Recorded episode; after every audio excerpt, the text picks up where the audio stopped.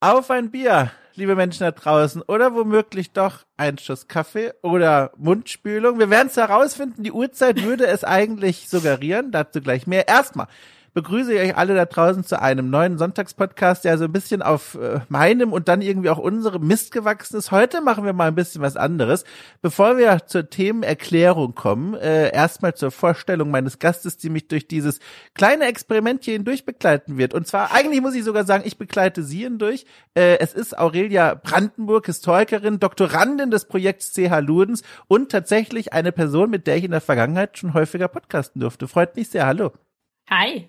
Schön, dass du hier bist. Äh, wir haben schon im Vorgespräch ausgemacht, CH Ludens, was zentral für dein äh, Portfolio, für die Vorstellung hier ist, ist ein Begriff, den werde ich gar nicht erst wagen zu erklären, weil ich wahrscheinlich irgendwas falsch machen werde. Deswegen frage ich dich direkt doch mal dich, Doktorandin des Projekts CH Ludens, was bedeutet das? Äh, ja, CH Ludens ist ein ähm, interdisziplinäres Forschungsprojekt an insgesamt vier ähm, ja, Institutionen in der Schweiz äh, auch an eben an drei Standorten. Ich bin da selber an der Hochschule der Künste Bern angestellt und das äh, Projekt selber, ähm, das hat auch diese schöne Tagline Researching Swiss Game Cultures 1968 bis 2000. Ich sage jetzt einfach die Jahreszeit auf Deutsch.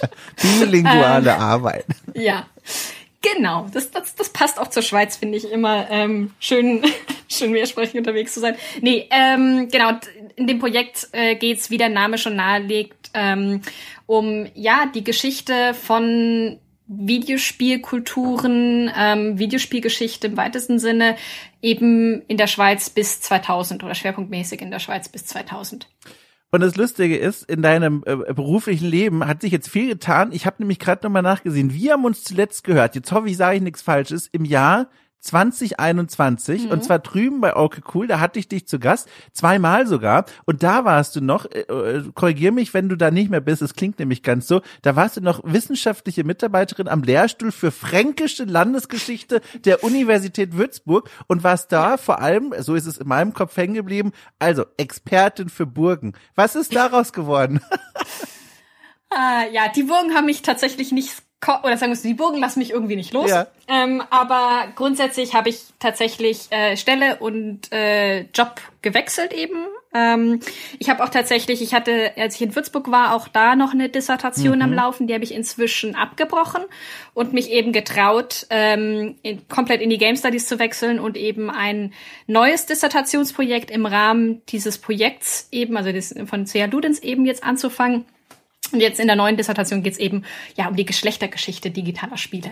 So, und jetzt sind wir auch am Thema. Keine Sorge, liebe Getränkefans, wir kommen gleich noch zu unseren Becherinhalten. Ich will es nur mal kurz verordnen, was es hier heute gehen soll. Da sind wir auch schon beim Thema der heutigen Folge, des heutigen Gesprächs hier. Denn jetzt kann ich mal kurz erzählen, wie ich quasi jetzt auf dich gekommen bin und das Thema für diese Folge. Ich sah auf Twitter, beziehungsweise die Plattform heißt ja heutzutage X oder X oder wie auch immer, wurde ja in dieser Weisheit von Elon Musk umbenannt. Naja, jedenfalls, da stolperte ich, habe gerade nochmal nachgesehen, am 8. Juli diesen Jahres über einen Tweet von dir. Da hast du nämlich fotografiert den wunderschönen gestalteten Flyer einer äh, Tagung, die in an der Universität Siegen stattgefunden hat. Und zwar äh, trug diese Tagung den Obertitel Gender und Spielkultur. Da gab es eine Reihe von Vorträgen und Austauschmöglichkeiten für Menschen, die sich wissenschaftlich oder auch nicht mit dem mit der Spielewelt und diesem Thema Gender und Spielkultur auseinandersetzen. Und da hattest du angedeutet in diesem Tweet, äh, dass du auch dort vor Ort warst, nicht nur das, sondern auch einen eigenen Vortrag gehalten hast. Und dann habe ich mich da äh, reingestürzt in die Kommentare, um herauszufinden, worum konnte sie denn gesprochen haben? Was ist es denn? Und dann las ich schon so Dinge heraus. Okay, es ging offenbar um deutschsprachige Spielemagazine. Du hast Bilder von halbnackten Frauen gezeigt. Äh, dann habe ich den Kontakt zu dir aufgenommen und dann stellte sie heraus, interessant. Vielleicht sagst du es direkt selber. Du hast tatsächlich dort einen Vortrag gehalten, der schon mh, so ein bisschen an ankündigt, die Arbeit, die du auch mit deiner Doktorarbeit jetzt verfolgen wirst. Ja, der Vortrag hatte den Titel Wer Tele spielt, ist selbst ein Superheld. ähm, äh, ich glaube, äh, äh, Deutschsprache oder Männlichkeit in frühen Spielemagazinen, das war der Untertitel. Jawohl. Ähm, Tatsächlich geht es um deutschsprachige Spielemagazine oder ging es mir in dem Vortrag um deutschsprachige Spielemagazine. Und ja, das ist eben, ähm, war jetzt so auch so das, was äh, woran ich in den letzten Monaten auch für meine Disc gearbeitet habe und habe mir da eben angeguckt, wie Männlichkeit sich in den Spielemagazinen der 80er oder vor allem so eine Art von Gamer-Männlichkeit beziehungsweise Geek-Männlichkeit sich in den Spielemagazinen der 80er und 90er Jahre so langsam formiert. Also auch was das dann so ausmacht, was es auch ausmacht, was denn dann irgendwann ein echter Gamer sein kann und sein darf zum Beispiel. Und darum ging es dann letztlich auch in diesem Vortrag. Ähm, da habe ich so ein bisschen ein paar erste Gedanken in die Richtung, wie ich, was ich da als Merkmale auch ähm, im Moment sehe, ähm, habe ich da so ein bisschen was vorgetragen. So, und jetzt super spannend, deine Doktorarbeit wird sie also darum drehen, dieser Fragestellung nachzugehen und dieses die Konstruktion des Gamer-Bildes äh, zu analysieren, wie sich das auch durch die Zeitschriften herausgebildet hat, durch die Zeit. Und was wir hier heute machen, und das ist eine ganz tolle Sache, dass du uns daran im Grunde teilhaben lässt, ist, wir gucken dir so ein bisschen bei der Arbeit zu. Wir haben uns äh, im Vorfeld drei Heftchen rausgesucht. Ich verlese sie schon mal, damit die Leute wissen, wohin wir heute reiten. Und zwar einmal die Telematch 484, einmal Amiga Joker 1290 und tatsächlich ganz aktuell als Kontrast die GameStar des aktuellen Monats 823. Durch diese drei Zeitschriften werden wir heute in der Folge so ein bisschen spazieren und du wirst mich heute an die Hand nehmen und mir so ein bisschen zeigen, wo du hinschauen würdest, wenn du jetzt ganz alleine in deinem Türmchen sitzen würdest und an dieser Doktorarbeit schreiben würdest. Was fällt dir auf, ne? Wie gehst du da so vor? Ich habe mir auch schon so ein paar Dinge rausgeschrieben, wo ich auch ganz gespannt bin, was du so dazu sagst, aber das ist das, was hier heute passiert. Und damit direkt den Disclaimer an die Menschen da draußen, die, die sich vielleicht jetzt schon gefreut haben auf so eine Nostalgietour durch die alten Spielemagazine ihrer Kindheit. So ein Podcast wird's nicht. Also bitte, bitte nicht ins Forum reinschreiben, oh, ihr habt gedacht, das ist jetzt so ein liebevolles Blättern. Wir werden blättern, wir werden auch liebevoll sein, aber die Perspektive auf die alten Hefte ist eine moderne. Damit das direkt nochmal klar gesagt wird, ich will in viereinhalb Stunden keine enttäuschten Gesichter hören, äh, wenn, wenn wir uns hier raus verabschieden. So, also, dazu kommen wir aber gleich. Jetzt eigentlich das Wichtigste, liebe Aurelia. Was trinkst du denn eigentlich? Äh, ich habe hier einen Tee stehen nee. tatsächlich. Kannst du klassifizieren, was genau? Ähm, lass mich nachdenken. Ich bin nämlich eigentlich total die Kaffeetrinkerin und habe mir heute ausnahmsweise einen Tee gemacht, weil ich irgendwie ähm, das Gefühl hatte, ich sollte nicht noch einen Kaffee trinken. ähm, das ist so ein, äh, so, so ein Kräutertee, ich glaube irgendwie mit äh, Lavendel, Kamille, irgendwas mit Zitrone auch noch drin. Also so ein Teebeutelding und ähm, äh, ich, also ich bin echt nicht die Teetrinkerin, aber ähm, er schmeckt okay. Deswegen trinke ich den ab und zu mal. Ich habe mich heute äh, als starken Kontrast dazu zum reinigenden Wasser einfach nur entschieden. Das liegt auch daran, das gibt mir kurz die Gelegenheit davon zu erzählen, das ist eine brandneue Info. Bin ja hier, das ist bekannt, großer Duftkerzenkonnoisseur und bin jetzt quasi auf den nächsten Level gesprungen. Und zwar haben wir jetzt hier in der Wohnung mittlerweile schon zwei sogenannte Diffuser installiert. Also installiert bedeutet Glas hingestellt und solche Stöpfelchen reingemacht. Und die befinden sich jetzt im Klo und im Bad hier. Und die versprühen einen ganz wunderbaren, liebreizenden Geruch. Äh, irgendwas zwischen, ich weiß nicht, trockene Hölzer im Winter, Rosmarin, Zitronengras und noch ein Versprechen von Weihnachten. Und das ist gleichzeitig aber auch so intensiv, dass ich jetzt gerade 0,0 Bedürfnis habe, mir auch noch auf die Zunge irgend so einen besonderen Geschmack oder Geruch zu legen. Deswegen klares Leitungswasser aus den Hamburger Bergen oder was auch immer. Äh, das habe ich jetzt hier im Glas. Das muss reichen und das wird auch reichen. Äh, so, äh, äh, das, jetzt musst du kurz überbrücken, weil während ich das so selbstbewusst gesagt habe, fiel mir auf, dieses Glas ist nicht in Reichweite. Ich muss jetzt um diesen Schreibtisch herumgehen und es tatsächlich erstmal an mich ranstellen. Also, die nächsten acht Sekunden gehören dir und bitteschön. So, da bin ich wieder. Vielen Dank. Die nächsten acht Sekunden unbeaufsichtigt. Das war's schon. Du hast die Situation hervorragend genutzt. Yes! Sehr schön. Gut, äh, ich würde sagen, oder? Nachdem wir uns hier jetzt ausführlich über unsere Getränke unterhalten haben, springen wir rein. Ich bin schon ganz ungeduldig. Ich bin schon ganz ungeduldig, weil ich das Thema so interessant finde und äh, das auch etwas ist, wo ich relativ unwissend davor sitze, weil ich mich noch nie unter dieser Warte mit alten Spielezeitschriften beschäftigt habe. Ich habe ja drüben bei okay cool gemeinsam mit Lea Irion ein Format, in dem wir regelmäßig in alten Spielezeitschriften blättern und da so einen modernen Blick drauf werfen, aber alles so unter dieser Warte würden wir denn, weiß ich nicht, die Powerplay von irgendwann nochmal kaufen, wenn wir jetzt davor stünden? Und dann gucken wir da so ein, so ein bisschen belustigt kritisch durch diese Seiten und schauen so, was das mit uns macht. Aber was wir hier machen, ist ja was ganz anderes. Und vielleicht, bevor wir reinsteigen, Aurelia, mal ganz grundlegend, weil das ja auch zum Thema gehört und ich neugierig bin, wie du diese Frage beantworten würdest. Würdest du dich denn selbst da draußen als Gamerin beschreiben? Bist du, bist du Gamerin? Benutzt du dieses Wort aktiv in deinem Wortschatz, um dich selbst vorzustellen? Stellst du direkt die harten Fragen zuerst, ha? So ist das nämlich. nein, also die, die Antwort ist ganz simpel. Nein, ich habe, also für mich persönlich, auch sozusagen mit meiner Spielbiografie und auch meiner, ich sag mal, Spielkulturbiografie, habe ich ein ziemliches Problem mit dem Begriff. Ähm, das hat unterschiedliche Gründe, aber es, vor allem läuft es darauf hinaus, dass ich tatsächlich ähm, Gamer ähm, auch auch aus einer wissenschaftlichen Perspektive bis zu einem gewissen Grad, aber für einen Begriff halte, der sehr, sehr stark mit Männlichkeit konnotiert ist oder verbunden ist und der auch ein Begriff ist, der für eine ganz bestimmte Art von Spielkultur steht. Ähm, das ist eben eine Spielkultur, die letztlich sehr exklusiv ist und da ist eben auch Gamer ja, historisch gesehen einfach auch ein wichtiger Meilenstein dafür gewesen, weil eben überhaupt diese Idee des Gamers und auch des Gamer-Begriffs auch etwas ist, was sowohl Spielemagazine, aber auch die Branche mit ihrem Marketing sehr, sehr stark ähm, auch konstruiert hat. Ähm, und das sind alles so, ja, ich sag auch mal Spielkulturströmungen, mit denen ich mich nicht identifizieren kann. Und dann haben wir noch nicht mal über das äh, Offensichtliche, beziehungsweise dann die, ich sag mal, die diversen Backlashes und ähnliches in den letzten zehn Jahren ähm, aus so der Richtung geredet, die sich halt eben sehr, sehr stark mit diesem Begriff Gamer identifiziert.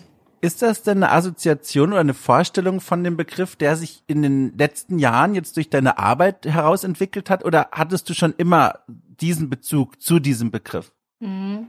Ähm, also sagen wir es so, ich, ich würde immer sagen, ich habe immer Schwierigkeiten gehabt, mich mit diesen Begriffen wie Gamer oder Zocker und auch dann auch allen weiblichen Varianten davon, also Gamerin, Zockerin und so, habe immer Schwierigkeiten gehabt, mich damit zu identifizieren. Ähm, sozusagen vor der wissenschaftlichen Beschäftigung mit Spielen hätte ich halt eben nicht so richtig den Finger drauf legen können, woher das eigentlich kommt. Ähm, für mich sind da sozusagen meine Arbeit da letztlich die Erklärung, warum ich denn eigentlich so da meine Probleme hatte und habe in gewisser Weise, weil es mir eben oder weil ich mit meiner Arbeit eben die Kultur drumherum ganz, ganz viel auch analysiere. Mhm, verstehe.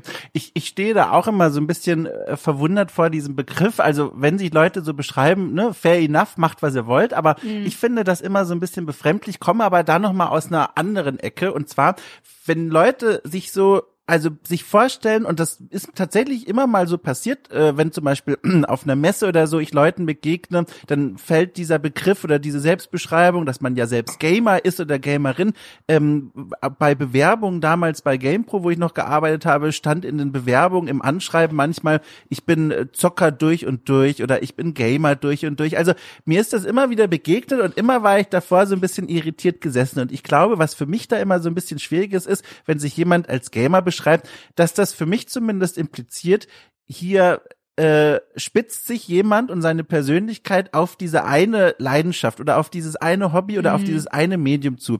Und das finde ich immer komisch. Und das ist auch ganz egal, ob man jetzt sagt, hallo, ich bin Gamer oder auch, hallo, ich bin zum Beispiel Mettler. Ich war früher, ich habe so viel Metal gehört und also so exzessiv. Ich war auf Wacken, all diesen Kram habe ich mitgemacht. Und damals war man Teenager und dann hat man noch mit einem Selbstbewusstsein gesprochen von, ich bin Mettler und du bist Hip-Hopper und deswegen dürfen wir nicht befreundet sein. Das waren so, das waren so die Krüppchenbildung, die hat man als Teenager ja auch gebraucht, um so eine Identität zu finden und ein Zugehörigkeitsgefühl. Alles klar. Aber wenn heute ein erwachsener Mensch sagt, ich bin Gamer, schwingt für mich da immer sofort mit, hier verkürzt jemand seine Persönlichkeit auf dieses eine Hobby und das finde ich befremdlich, weil da sehr viel ausgelassen wird von der Persönlichkeit. Plus, da schwingt auch so eine, ach, so eine, also das sind dann Erfahrungen, die ich gemacht habe, auch so einen, so einen, so ein, so ein starkes Geltungsbedürfnis mit, dass die Leute dann mhm. sagen, okay, das ist einfach das Geilste auf der Welt. Ich lasse keine Kritik an diesem Medium zu, mit dem ich mich so identifiziere.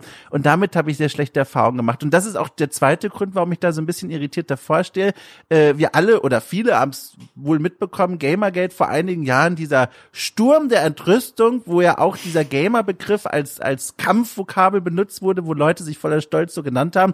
Das hat für mich auch nochmal diesen Begriff arg durch den Dreck gezogen gezogen und das nochmal arg negativ konnotiert, vor allem, weil ich selber auch, also auf, auf natürlich eine viel, viel, viel, wie sagt man denn, weniger intensive Weise, aber trotzdem davon betroffen war. Ich habe das mal erzählt, ich war auf der Republika und habe da damals einen Vortrag gehalten über Archeo Gaming, die Idee, Archäologie und Videospiele zusammenzubringen und die Republika, das ist so eine Netzkonferenz und da saßen so deutsche Gamergate-Dödel im Publikum und die haben dann mitgefilmt und anschließend so ein ziemlich ekliges Video über mich gemacht und meine Arbeit. Und da wurde auch so brüskiert mit, ja, wir sind ja die Gamer und der ist jetzt von außen da reingekommen und will uns irgendwas erzählen über mm. unser Hobby. Und das habe ich als sehr exklusiv wahrgenommen, ausschließend wahrgenommen. Und deswegen, das ist der zweite Grund, warum ich da jetzt so drauf gucke und sage, uch, also schwierig, wenn sich mir jemand als Gamer vorstellt. Ich möchte aber noch ganz kurz diesen Disclaimer loswerden wenn da draußen jetzt trotzdem Leute sitzen und sagen, ich beschreibe mich selbst als Gamer einfach nur um dieser Leidenschaft für das Hobby zum Ausdruck zu bringen, macht das gerne. Ich beschreibe nur gerade, wie für mich die Wirkung ist, wenn jemand sich so ausschließlich vorstellt, weil ich eben diese Erfahrung gemacht habe. Aber das ist auch tatsächlich, finde ich, äh, also auch gerade dieser Disclaimer, der ist ja an sich richtig. Nur das verdeutlicht, finde ich, auch ja. so sehr, was für eine komische Dynamik um diesen Begriff herum denn überhaupt besteht, weil sozusagen die, die Info, dass wenn wir beide jetzt hier darüber reden und jetzt sagen und jeweils nur für uns persönlich sprechen, mhm. so, dass dann klar ist, dass das noch lange niemand sonst den Begriff wegnehmen muss. Ähm, das so, ist ja sozusagen, also wenn es darum gehen würde, wenn ich zum Beispiel, ich war früher stark in der Buchblog-Szene aktiv, so als Teenager. Ähm, und ich habe das irgendwann aufgehört. Und wenn ich jetzt dann halt auch sage, ich, ich bezeichne mich nicht als Büchernerd oder sowas, oder ich finde solche Buchliebhaberbegrifflichkeiten für mich unpassend, weil das eben auch so eine Art von Fandom ist, ähm, dann würde niemand komplett irgendwie sich da extrem davon angegriffen fühlen wahrscheinlich, weil da einfach eine andere Dynamik um diese Begrifflichkeiten existiert. Während halt eben Gamer mit ganz, ganz viel Ballast und auch Vorbelastung, auch sozusagen kulturell gesehen, da eben daherkommt frag mich auch manchmal, ob das so ein Generationending ist. Also wir sind ja, ich glaube, etwa gleich alt so, ne? Also äh, ohne das jetzt genau zu wissen, ich glaube, es so, so Ende 20, Anfang 30, so da bewegen wir uns beide, glaube ich, frage. Ja. Äh, okay, genau. Und wir sind ja auch diejenigen, die mitbekommen haben, diese Killerspieldebatten und, und hier Ego-Shooter gefährlich. Ich zumindest bin auch noch in einem Haushalt aufgewachsen, wenn meine Eltern, die hatten nicht viel Ahnung von dem Medium, meine Mutter vor allem, und wenn die da irgendwie auch nur ansatzweise eine Waffe gesehen haben, wurde sofort beäugt und dann hat man sich überlegt, oh, ist das wirklich gut, wenn das Kinder spielen? Aus diesem Hintergrund kann ich mir fast schon erklären, wenn dann Leute, die wirklich sehr für das Medium brennen, sich da auch auf solche Barrikaden stellen und sagen, hey, ich lasse nicht zu, dass hier jemand was Doofes über dieses Medium sagt, das in der Vergangenheit schon genug abgestraft wurde. Und dann frage ich mich, die Kids, äh, ne, also jetzt habe ich mich endgültig als alt Love, weil ich das Wort gesagt habe, die Kids von heute, ne, die, die schon mit Videospielen aufwachsen, ohne wirklich das noch als solches zu erkennen, die ein iPad quasi in der Wiege liegen haben und da schon irgendwelche Games spielen, äh, ob die das überhaupt noch so wahrnehmen. Also heute, also auch wenn ich so überlege, die alle spielen irgendwie irgendwas in, als Teenager äh, und das ist völlig normal. Und zu meiner Schulzeit war das ja wirklich noch so ein, du bist jetzt der Nerd und deswegen mögen wir dich nicht Ding. Und ich frage mich manchmal, ob das so ein Generationending auch ist. Weiß ich nicht mal. Also klar, der Medienkonsum ähm, so der Kids heute. Ja. Oh Gott. Sehr gut. Ähm, ja, der, ähm, der, der Kids heute ähm, ist da eben, oder der Medienkonsum der Kids heute ist da sicher anders, als das auch zum Beispiel zu meiner Schulzeit oder so so war. Aber ähm, es, wenn ich jetzt so dran denke, also vielleicht sind dann auch tatsächlich so die paar Jahre, ähm, die glaube ich dazwischen uns liegen, dann so ein bisschen entscheidend, weil ich war auch gerade so ein Teenager, als die allerersten Smartphones aufgekommen ah. sind. Ähm, und mit so, ich erinnere mich in, in meinen Teenie-Jahren waren dann auch so diese allerersten äh, Mobile Games, die so ein bisschen ähm, größere Kreise gezogen haben, ziemlich aktuell. Mhm. Beziehungsweise ich war auch so die äh, genau die die Teenager-Generation, die Facebook äh, sehr stark genutzt mhm. hat, bis dann eben bis Facebook Boomerland mhm. wurde. Ähm, und da war es ja auch so, auch Facebook ist ja sehr, sehr einflussreich gewesen, was so die Verbreitung von Spielen als Medium anging, weil es eben ähm, auch, auch ein Zuhause für Flashgames zum Beispiel war. Mhm. Also Farmworld. Mhm. ist da immer so das beste Beispiel dafür. Und deswegen war es tatsächlich auch schon so, dass es auch, erinnere ich mich jetzt äh, auch, dass in meinen Teenagerjahren zum Beispiel Spiele ähm, wirklich überpräsent waren und auch eigentlich schon vorher, weil es ja dann auch so Sachen wie den Nintendo DS oder so gab.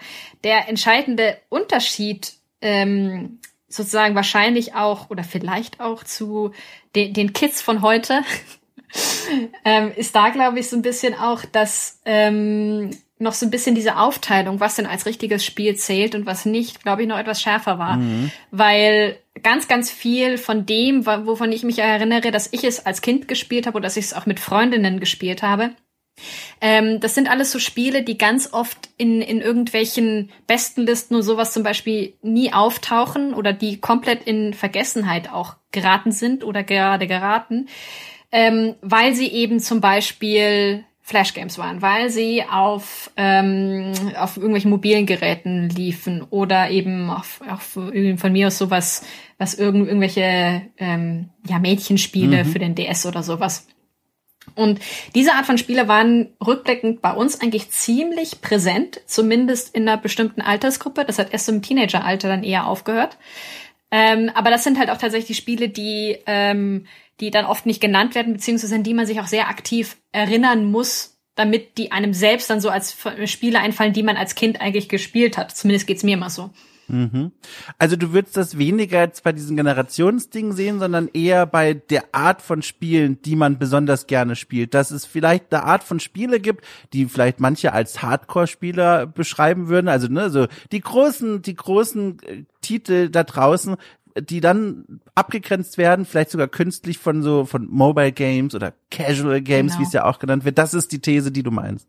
Genau, es ist inzwischen auch so ein bisschen so, dass einfach ähm, sich auch gewandelt hat, was wir als ähm, als digitales Spiel oft wahrnehmen und auch wer als mögliche Zielgruppen halt wahrgenommen wird. Und das finde ich spiegelt sich auch sehr stark darin, ähm, wie der Diskurs über Spiele in Bezug auf Kinder und Kindheit inzwischen halt funktioniert. Hm. Ich finde es abgefahren, nur so als Randnotiz, wie unter dieser Prämisse, also zumindest gefühlt unter dieser Prämisse, die Welt der Mobile Games komplett ausgeblendet wird von zum Beispiel der Fachpresse und auch dem Publikum der Fachpresse. Also Mobile Games finden nirgends statt, also gar Voll. nirgends. Und wir sind längst, äh, Newsflash, raus aus der Zeit, in der die Mobile Games allesamt äh, Abzock und Rotz waren. Da ohne Witz, es gibt Kunstwerke auf diesem kleinen Gerätchen. Ich bin völlig begeistert. Äh, was ich da auch letztens wieder, jetzt, Moment, jetzt gucke ich nämlich nochmal nach, weil das direkt nämlich eine Empfehlung ist, was ich da alles schon entdeckt habe und wie viele Menschen das immer noch äh, ignorieren, einfach nur, weil sie noch diese Assoziation haben, entweder mit dieser Zeit der vielleicht etwas, ach, schlecht produzierten, schnell raus veröffentlichten Mobile Games, die eine Weile ja auch den App Store kaputt und beherrscht, also kaputt gemacht haben und beherrscht haben.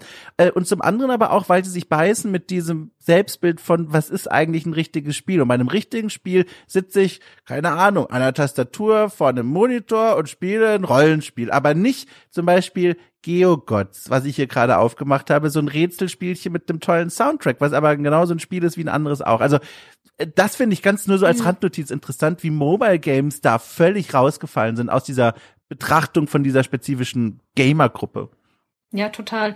Das ist auch immer ganz interessant, weil daran sieht man auch so ein bisschen wirklich, was für Kulturen da parallel oft existieren. Mir ist es auch ganz krass aufgefallen. Ich habe ähm, vor ein paar Jahren mal einen kleinen Aufsatz äh, geschrieben. Da ging es um historische Authentizität, also was als historisch passend und richtig ähm, in Spielen so wahrgenommen wird. Und ich habe eben verschiedene Spiele so ein bisschen verglichen ähm, und habe mir aber dabei bewusst auch noch ein äh, ein Mobile Game mit reingenommen und zwar so eine Dating Sim. Ähm, und in dieser Dating Sim, das ist was die App Choices. Ähm, oh, kenne ich, jawohl. Sehr gut. Äh, jedenfalls, also das war da aus dieser ähm, dieser App und ich habe mir da, da gibt's nämlich eine Story, ähm, ich krieg den Namen gerade nicht mehr zusammen, irgendwas, ähm, A Courtesan of Rome, so. Und da geht's nämlich letztlich um Cäsars Ermordung. Man spielt eine gallische Prinzessin, die eben dabei Cäsars Ermordung dann mitmischt. Ähm, und es ist historisch chaotisch, sagen wir es mal so.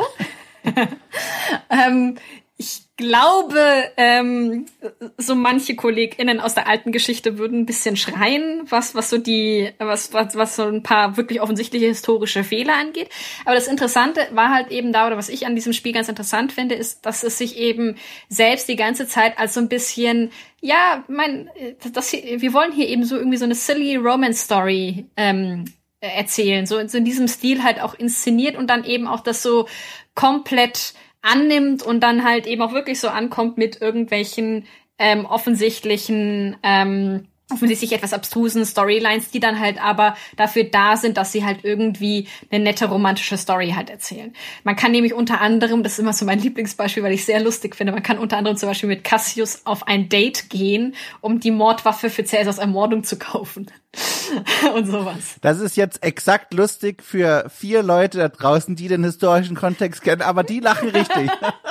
ja, genau. Genau. So. Sehr gut. Ähm, ja. ja, aber das sind halt so, so Sachen, ähm, äh, die, die, die dann halt irgendwie, das, das finde ich durchaus nette Details und das, also das Spiel ist an sich da auch ganz interessant. Aber ähm, und äh, diese Art von Dating ähm, Sims und die, die natürlich die theoretisch free to play sind, aber natürlich irgendwelche Ingame Währungen alle haben, von denen gibt's eine ganze Reihe, auch gerade so jetzt für für Smartphones. Ähm, und die sind an sich äh, insofern immer ganz, oder ich finde sie immer ganz interessant, weil die eine, eine, ziemlich große Fanbase haben. Zum Beispiel auch wenn man auf Tumblr und so guckt. Mhm. Das, das, die sind durchaus beliebt. Das ist, die sind eigentlich gar nicht mal so unwichtig, aber es, die werden halt kaum beachtet und es guckt sie kaum jemand an, weil denen halt, ähm, ja, die, denen hängen halt diese Liebesroman-Vibes und auch dieses Mädchenspiel-Ding in vielerlei Hinsicht noch immer an. Und dann eben sind sie auch noch auf einer Plattform, die weniger beachtet wird. Das ist ohnehin so ein Ding, ne? Ich glaube, die Cozy Games, die ja durch die Pandemie auch nochmal so einen riesigen Popularitätsschub und vor allem auch einen Sichtbarkeitsschub bekommen haben, die zeigen das auch nochmal schön, wie das gerne unterschätzt wird. Da habe ich gestern, ach Quatsch, gestern, was erzähle ich denn? Letzte Woche war es, glaube ich, ist auch egal. Da habe ich erst ein Interview geführt mit der Katrin Radke, die hat mit ihrem äh, Studio Sticky Business veröffentlicht. Und Sticky Business, äh, Business ist das Vorzeigebeispiel von Comfort Game, Cozy Game, das alles andere als klassisch ist. Es ist im Grunde die Simulation eines Etsy-Shops, in indem man Sticker äh, sich selber mhm. zusammenbastelt, designt und dann auch verkauft. Super einfaches, simples Spiel, aber wunderschön inszeniert, richtig schön, ne? Also alles ist schön und ne, eben cozy, gemütlich, farbenfroh, einfach lieb. Und dieses Spiel erschien am selben Tag wie Ultracore, ein Social MMO, äh, das sich richtet an ja klassisch Hardcore Gamerinnen und Gamer, die Stunden da zubringen, irgendwelche Basengebäude da zusammen zu schuften. Nix gegen das Genre, aber der Kontrast war spannend, weil beide Spiele erschienen am selben Tag und während Ultracore, ich weiß nicht, nicht so richtig vom Fleck kam und sich bei so mittelmäßigen Reviews einpendelte, äh, leider, da stecken ein paar coole Ideen drin, war Sticky Business absoluter Überflieger, einer meistverkauften Spiele dieser Woche, in der es, äh, in der es erschienen ist, äh, hat dieses Spiel sowas von überholt und gezeigt, wie mhm. viele mhm. Menschen Spiele dieser Art einfach gerne spielen. Ja, voll. Das sieht man auch so ein bisschen. Das ist auch, finde ich, super spannend, wie man an, gerade in diesem ganzen Cozy-Hype letztlich auch eigentlich sieht, wie jetzt äh, oder wie wir jetzt an einem Punkt kommen, an dem so ein bisschen auch das Erbe der Mädchenspiele, der Pink Games ähm, so richtig schön hochkommen kann. Total. Äh, und das ist ein Stichwort übrigens, äh, Pink Games, das wir vergeblich suchen werden in allen Zeitschriften, die wir uns hier rausgesucht haben. Ich weiß ja, nicht, vielleicht leider. ist das der Punkt, wo wir mal so langsam einschwenken oder möchtest du mhm. gerne noch was zu dieser allgemeinen Diskussion um diesen Begriff loswerden. Der ist ja auch wirklich riesig. Man kann ja auch, je nachdem, wir haben es ja auch gerade eben schon erörtert, welche Biografie man selber in das Gespräch mitbringt, das entscheidet ja auch, glaube ich, ganz wesentlich, wie man über diesen Begriff denkt, weil nach wie vor, ja. ich bin mir sicher, draußen sitzen richtig liebe Menschen, die aber trotzdem bei jeder Möglichkeit sagen, sie sind Gamer und äh, ne, also es geht alles. Es geht alles und vor allem äh, mit den Spielemagazinen sind wir dann auch jetzt zumindest was die Telematch angeht Amiga Joker haben wir ja ein Heft aus den 90ern. Da könnte sogar sein, dass vielleicht sogar schon der Gamer-Begriff irgendwo mal fällt. Ja. Ähm, aber mit der Telematch sind wir sowieso noch in der, der Zeit vor dem Gamer. Ja, das ähm, ist, ja. Deswegen, also zumindest vor dem Gamer-Begriff, das finde ich immer so sehr schön spannend. Also deswegen. Ist das denn überhaupt, also da kann ich ja mal direkt mal fragen, Ja. kannst du oder kann man denn die Geburt dieses Begriffes äh, überhaupt zurückverfolgen? Für mich Mhm. ist das immer furchtbar diffus, an- andererseits habe ich mich damit natürlich auch noch nie so auseinandergesetzt wie du. Ich fänd's super spannend. Ich bin, also sagen wir es so, ich weiß, dass es für die, die 90er, ähm, also für, für die, für die englischsprachigen Magazine kann man das in den 90ern recht klar nachvollziehen, dass dann halt irgendwann der Gamer-Begriff so auftaucht. Das hängt auch damit zusammen, oder es geht ziemlich parallel mit so Entwicklungen, dass ähm, Spielemagazine, aber auch ganz besonders die Werbung eben immer hypersexualisierter wird. Und hypersexualisiert bedeutet halt in dem äh, Fall vor allem, dass man sehr viel mehr leicht bekleidete bis nackte Frauen halt sieht. Ähm, was den deutschsprachigen Raum angeht, das ist tatsächlich ganz interessant, weil ähm, da der Gamer-Begriff noch mal so ein bisschen ähm, sprachlich schwierig ist, sagen wir es mal so. Also es gibt auch schon in der ähm, in den 80er Jahren so Begriffe wie Computer Freak, die so ein bisschen die Vorläuferbegriffe sind. Und gerade Computer Freak, den finde ich auch tatsächlich immer ganz interessant. Also der, der zielt zwar noch auf Computerkultur vor allem ab, aber ist natürlich so ein Begriff, bei dem man schon so sieht, was dann später beim Gamer äh, Programm wird sozusagen. Es wird da auch so ein Underdog-Tum natürlich mit konstruiert, so nach dem Motto, also die, diese Außenseite, die sich halt aber über ihre Liebe zum Computer letztlich zusammenfinden, ist so ein bisschen, was da in diesem Begriff auch wieder drinsteckt. Das heißt, es gibt da so ein bisschen so Vorläufer, ähm, aus denen sich dann eben vor allem so Begrifflichkeiten wie Zocker und sowas dann halt auch rausentwickeln. Was auch natürlich super spannend ist, weil ja tatsächlich Zocken im, äh, im Deutschen eigentlich etwas ist, was mit Glücksspiel zu tun hat. Und dass das dann ausgerechnet der Zockerbegriff wird, der dann halt eben auf äh, digitale Spiele angewandt wird, irgendwann ist natürlich auch eine super spannende Entwicklung.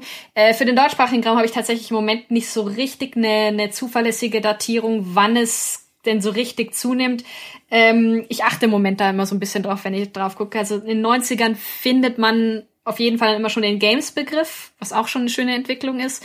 Und es kommt dann eben, kommen auch so Sachen wie dann eben äh, Gamer und sowas dann langsam auf. Aber ähm, ich kann dir jetzt im Moment keine richtig schöne, klare Datierung nennen. Äh, ich find's ganz interessant, in äh, den Umfeldern, in denen ich mich da in dem Kontext immer bewegt habe, habe ich festgestellt, dass im Deutschen äh, einige Menschen große Probleme haben zu sagen, sie spielen. Äh, und das finde ich total Mhm. interessant. Kurz noch zu dieser Sprachsensitivität, äh, dass im Deutschen diese Begriffe ja existieren. Also zocken, es hat eher dieses zwielichtige, ne, dieses Spitz, äh, Mhm. äh, Spielhallige, äh, will man auch nicht unbedingt sagen. Und dann aber spielen, habe ich das Gefühl, da sträuben und sträubten sich immer wieder Menschen davor, weil das in diesem Kinderkontext verortet wird, unterbewusst. Diese ne, Kinder spielen. Und das ist ja genau das, was man ja eigentlich nicht erreichen will, dass man dieses Medium als Kinderspiel hinstellt und dann, dann dieses Rumgedruckse, wie nenne ich es denn jetzt eigentlich, was ich hier gerade mache, das führt dann zu so komischen Worten wie daddeln und Ja. also dieser, dieser Versuch, dieses Wort zu meiden, das ist ein roter Faden, wenn man mal drauf achtet. Das ist ganz auffällig. Das ist, glaube ich, heute auch wieder subjektiver Eindruck in meinem Umfeld viel schwächer geworden. Aber noch vor, weiß ich nicht, zehn Jahren oder so, wenn ich da mal irgendwo mich mit Leuten unterhalten habe, auffällig. Oft wurde vermieden, das Wort spielen zu sagen, weil das diesen Kinderkontext hat. Ja, total. Das ist auch, also auch weil, weil Spielen da einfach so weit gefasst ist, kann ja auch, oder auch, Deutschland hat ja auch so eine äh, recht starke Brettspielkultur Ja. zum Beispiel und sowas. Also das ist durchaus spannend, wie, wie, ja, wie sich das entwickelt und wie wir da auch mit diesen Begrifflichkeiten umgehen und nicht umgehen. Ich glaube, das ist auch tatsächlich schon das, genau das richtige Stichwort, aber ich sehe es jetzt hier, ich habe das PDF hier schon offen und ich sehe es deswegen die ganze Zeit schon. Ja, sehr gut. Ja, würde ich sagen, ja, bitte? Genau, aber es ist, glaube ich, das perfekte äh, Stichwort, um direkt bei der Telematch mal einzusteigen. Ähm, weil das, wenn man das, die, die, die erste Seite mit dem Cover, Ja. ähm, ich finde, das ist ein unglaublich schönes Beispiel dafür, weil, also ich, ich mag, die, die Telematch mag ich sowieso insofern immer, weil sie sehr, ähm, äh, sie war sehr viel au- auf einmal. Sagen wir es mal so. Ähm, aber sie ist auch tatsächlich für diese Begrifflichkeiten, finde ich, immer unglaublich spannend. Unter anderem, das sieht man eben schon an diesem Cover, ähm, die also das ist jetzt dann eben die, ja diese Ausgabe von 84 und die, das wird dann direkt betitelt mit das elektronische Spielvergnügen. Ja. Und das finde ich so ein wunderschönes Beispiel, ähm, dass, wie wir da eben in dieser Zeit unterwegs sind, in der halt auch Spielemagazine noch gar nicht so richtig wissen, wie sie eigentlich spielen und also digitale Spiele und dieses ganze Zeug, wie sie das benennen sollen. Deswegen ist es dann das elektronische Spielvergnügen, ja. was auch so wirklich das Deutscheste ist, was man dazu sagen kann. Ja, vielleicht kurz die Rahmeninfos zur Telematch für all jene, die die vielleicht noch nicht kennen oder äh, schon lange Zeit nicht mehr gelesen haben, könnte nämlich sein, weil das ist tatsächlich die erste deutschsprachige Fachzeitschrift mit Schwerpunkt auf Computerspiele, erschien erstmals 1982 im Dezember und lief bis Februar 1985 durchgehend unter Chefredakteur Hartmut Huff. Ich habe mich besonders gefreut, weil diese Redaktion offenbar ihren Sitz in Hamburg hatte. Ich habe natürlich sofort im Impressum wild gegoogelt, was da heute sich befindet, wo der ehemalige Redaktionssitz war. Die Antwort ist völlig langweilig, einfach nur ein Privatgebäude, also irgendda wohnt jetzt jemand. Äh, naja, aber in der schönen Gegend waren sie, in der, in, der, in der wirklich angenehmen Gegend kann man mal eine Redaktion haben, wirklich sehr hübsch. Ähm, zuerst auch noch das kurz zu der Rahmeninfo, äh, erschien alle zwei Monate eine Ausgabe, ab 1984 dann monatlich. Ursprünglich lag der Fokus auf Spielkonsolen und nach und nach swift, wie sagt man denn, switchte die Konzentration auf den Heimcomputer. Und die Ausgabe, die uns vorliegt, die 484, hat 5 D-Mark gekostet. Und äh, ja, äh, prangt auf der Vorderseite mit einem äh, ganz berühmten Spielmotiv. Äh, na, wie heißt? Jetzt habe ich es natürlich vergessen. wie heißt das Spiel? Aurelia, ihr habt's vergessen. Ah, oh, du weißt, weißt es auch nicht. Pass auf. Oh Mann, wie heißt es? Wir kennen es alle. Mir liegt's auf der Zunge. Arcade Game, der Ritter mit dem Drachen, der Film zum Zuschauen, wo man nur ab und zu ein Knöpfchen geguckt hat. Ach so, ja. Wie heißt es? Ähm, liegt mir auch gerade auf der Zunge, kommt aber sowieso drinnen vor. Äh, war es Dragon Slayer? Es ist Dragon Slayer. Ja. So, wir haben Dragon Slayer. Okay. Perfekt. Sehr gut. Also, Dragon Slayer, äh, einer der ganz großen Arcade Hall Klassiker, der prangt hier auf der Vorderseite. Genau. Und damit übergebe ich wieder an dich. Genau, zur Telematch ist auch noch ein bisschen immer wichtig zu wissen, auch so für die Einordnung, auch gerade so in den deutschsprachigen Markt, äh, die war ne, ja sozusagen Import ähm, mhm. der Electronic Games ähm, und damit eines amerikanischen Magazins und viele der Artikel waren auch tatsächlich einfach ähm, Übersetzungen aus dem äh, sozusagen aus dem englischsprachigen Schwestermagazin oder Muttermagazin, wie man es halt dann eben sehen möchte.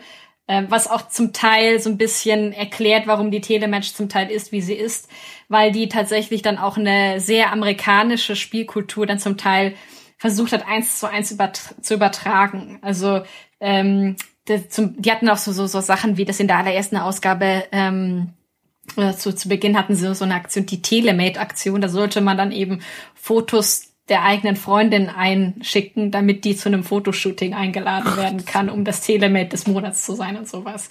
Mein Gott, ja, stark. Schön. Ich kannst, kannst du noch kurz erklären oder war das Zufall, warum ausgerechnet du die 484 für die Aus, äh, für die für den Podcast hier ausgesucht hast? Ähm, ja, das kann ich erklären. Da ist nämlich unter anderem eine ähm, sehr interessante Strip-Poker-Rezension drin. Stimmt, über die bin ich auch gestolpert. Äh, das wird noch interessant. Äh, genau, aber okay, das ist ein guter Grund. Gut, also ich würde sagen, ich übergebe das jetzt dir mal, wohin du zuerst blättern willst. Die Ausgabe ist, Moment, lass mich nicht lügen, ich habe es hier vor mir, die ist 67 Seiten stark. Äh, sag doch gerne, wohin wir zuerst blättern sollen. Und dann kannst du ja auch gerne noch kurz für die Leute dann beschreiben, was auf diesen Seiten so zu sehen ist. Mhm. Für all jene, die jetzt nicht wie wir entweder äh, das Original natürlich vor Augen haben oder einen legalen äh, Scan. Äh, ne? Deswegen. Also, los geht's. Ja, ähm, also wie gesagt, das Cover haben wir ja gerade schon so ein bisschen besprochen, weil ich finde das tatsächlich auch wieder sehr passend und sehr witzig, so viel Zeit, auch dieses Motiv äh, mit dem Drachen und der Laserdisc und alles ist so, ach, wunderschön. Ähm, ja, vielleicht gehen wir direkt mal zum Editorial, ja. weil das finde ich tatsächlich auch ganz interessant. Das passt auch sehr schön zur, zur Telematch selber, ähm, weil im Editorial geht's um, also sie, die, die nennen das in der, ähm, im Editorial den Videospiel Shakeout. Ähm, damit ist aber tatsächlich eben der, der sogenannte Branchencrash der Videospielbranche, vor allem der amerikanischen Videospielbranche, so 83, 84, vielleicht noch 85 rein ähm, gemeint.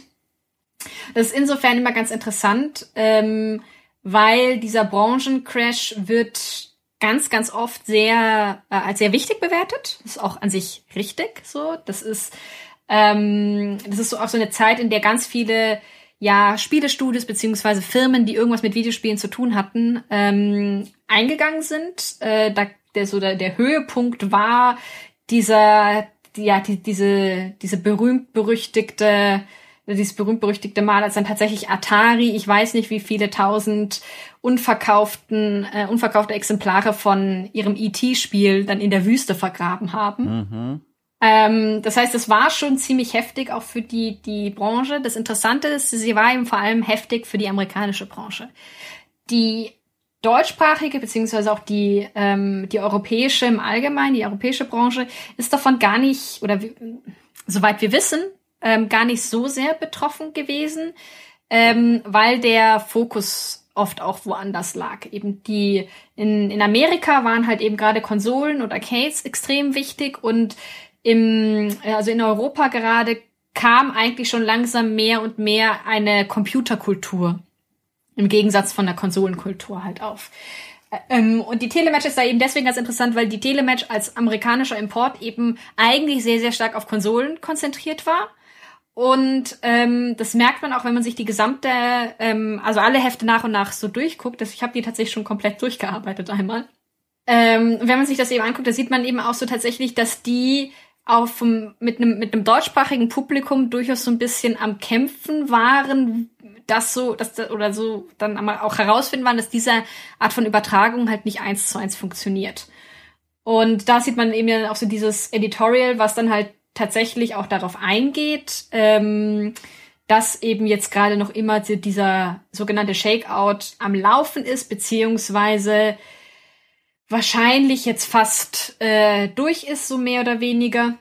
Ähm, aber ja, das ist und da, das ist eben, finde ich, so ganz, ganz interessant, weil das so ein schönes Beispiel ist, wo das dann tatsächlich aus einer mehr oder weniger auf einer deutschen Perspektive aufgegriffen wird, obwohl eben eigentlich die Telematch durchaus davon oder ein so ein schönes Beispiel ist, was eigentlich ziemlich heftig davon getroffen wurde, von dem, diesem ganzen Crash, weil sie eben das als Fokus hatten. Die haben sich da das unter anderem deswegen auch mit ihrem verschiebenden Fokus dann danach äh, mehrmals umbenannt, ähm, weil halt eben dieser Konsolenfokus und dieser Arcade-Fokus dann halt nicht mehr dauerhaft zu halten war finde es ganz interessant, mit welchen unerwartet scharfen Worten hier eine Kaufwarnung ausgesprochen wird in diesem Editorial im Zuge dieses mhm. Crashes vor äh, No-Name-Systemen quasi. Ich zitiere einfach mal ganz kurz, um mal diese Sprache auch äh, rauszuholen. Und zwar äh, Zitat, sagen wir es noch einmal in aller Deutlichkeit. Immer noch wird mit zweifelhaften Versprechungen operiert, was den Fortbestand von Systemen, gleich ob Videospielkonsole oder Computer, angeht. Und immer noch werden neue Systeme auf den Markt gebracht, die dem Käufer nicht mehr bringen als den Ärger über herausgeworfenes Geld, über eine Investition,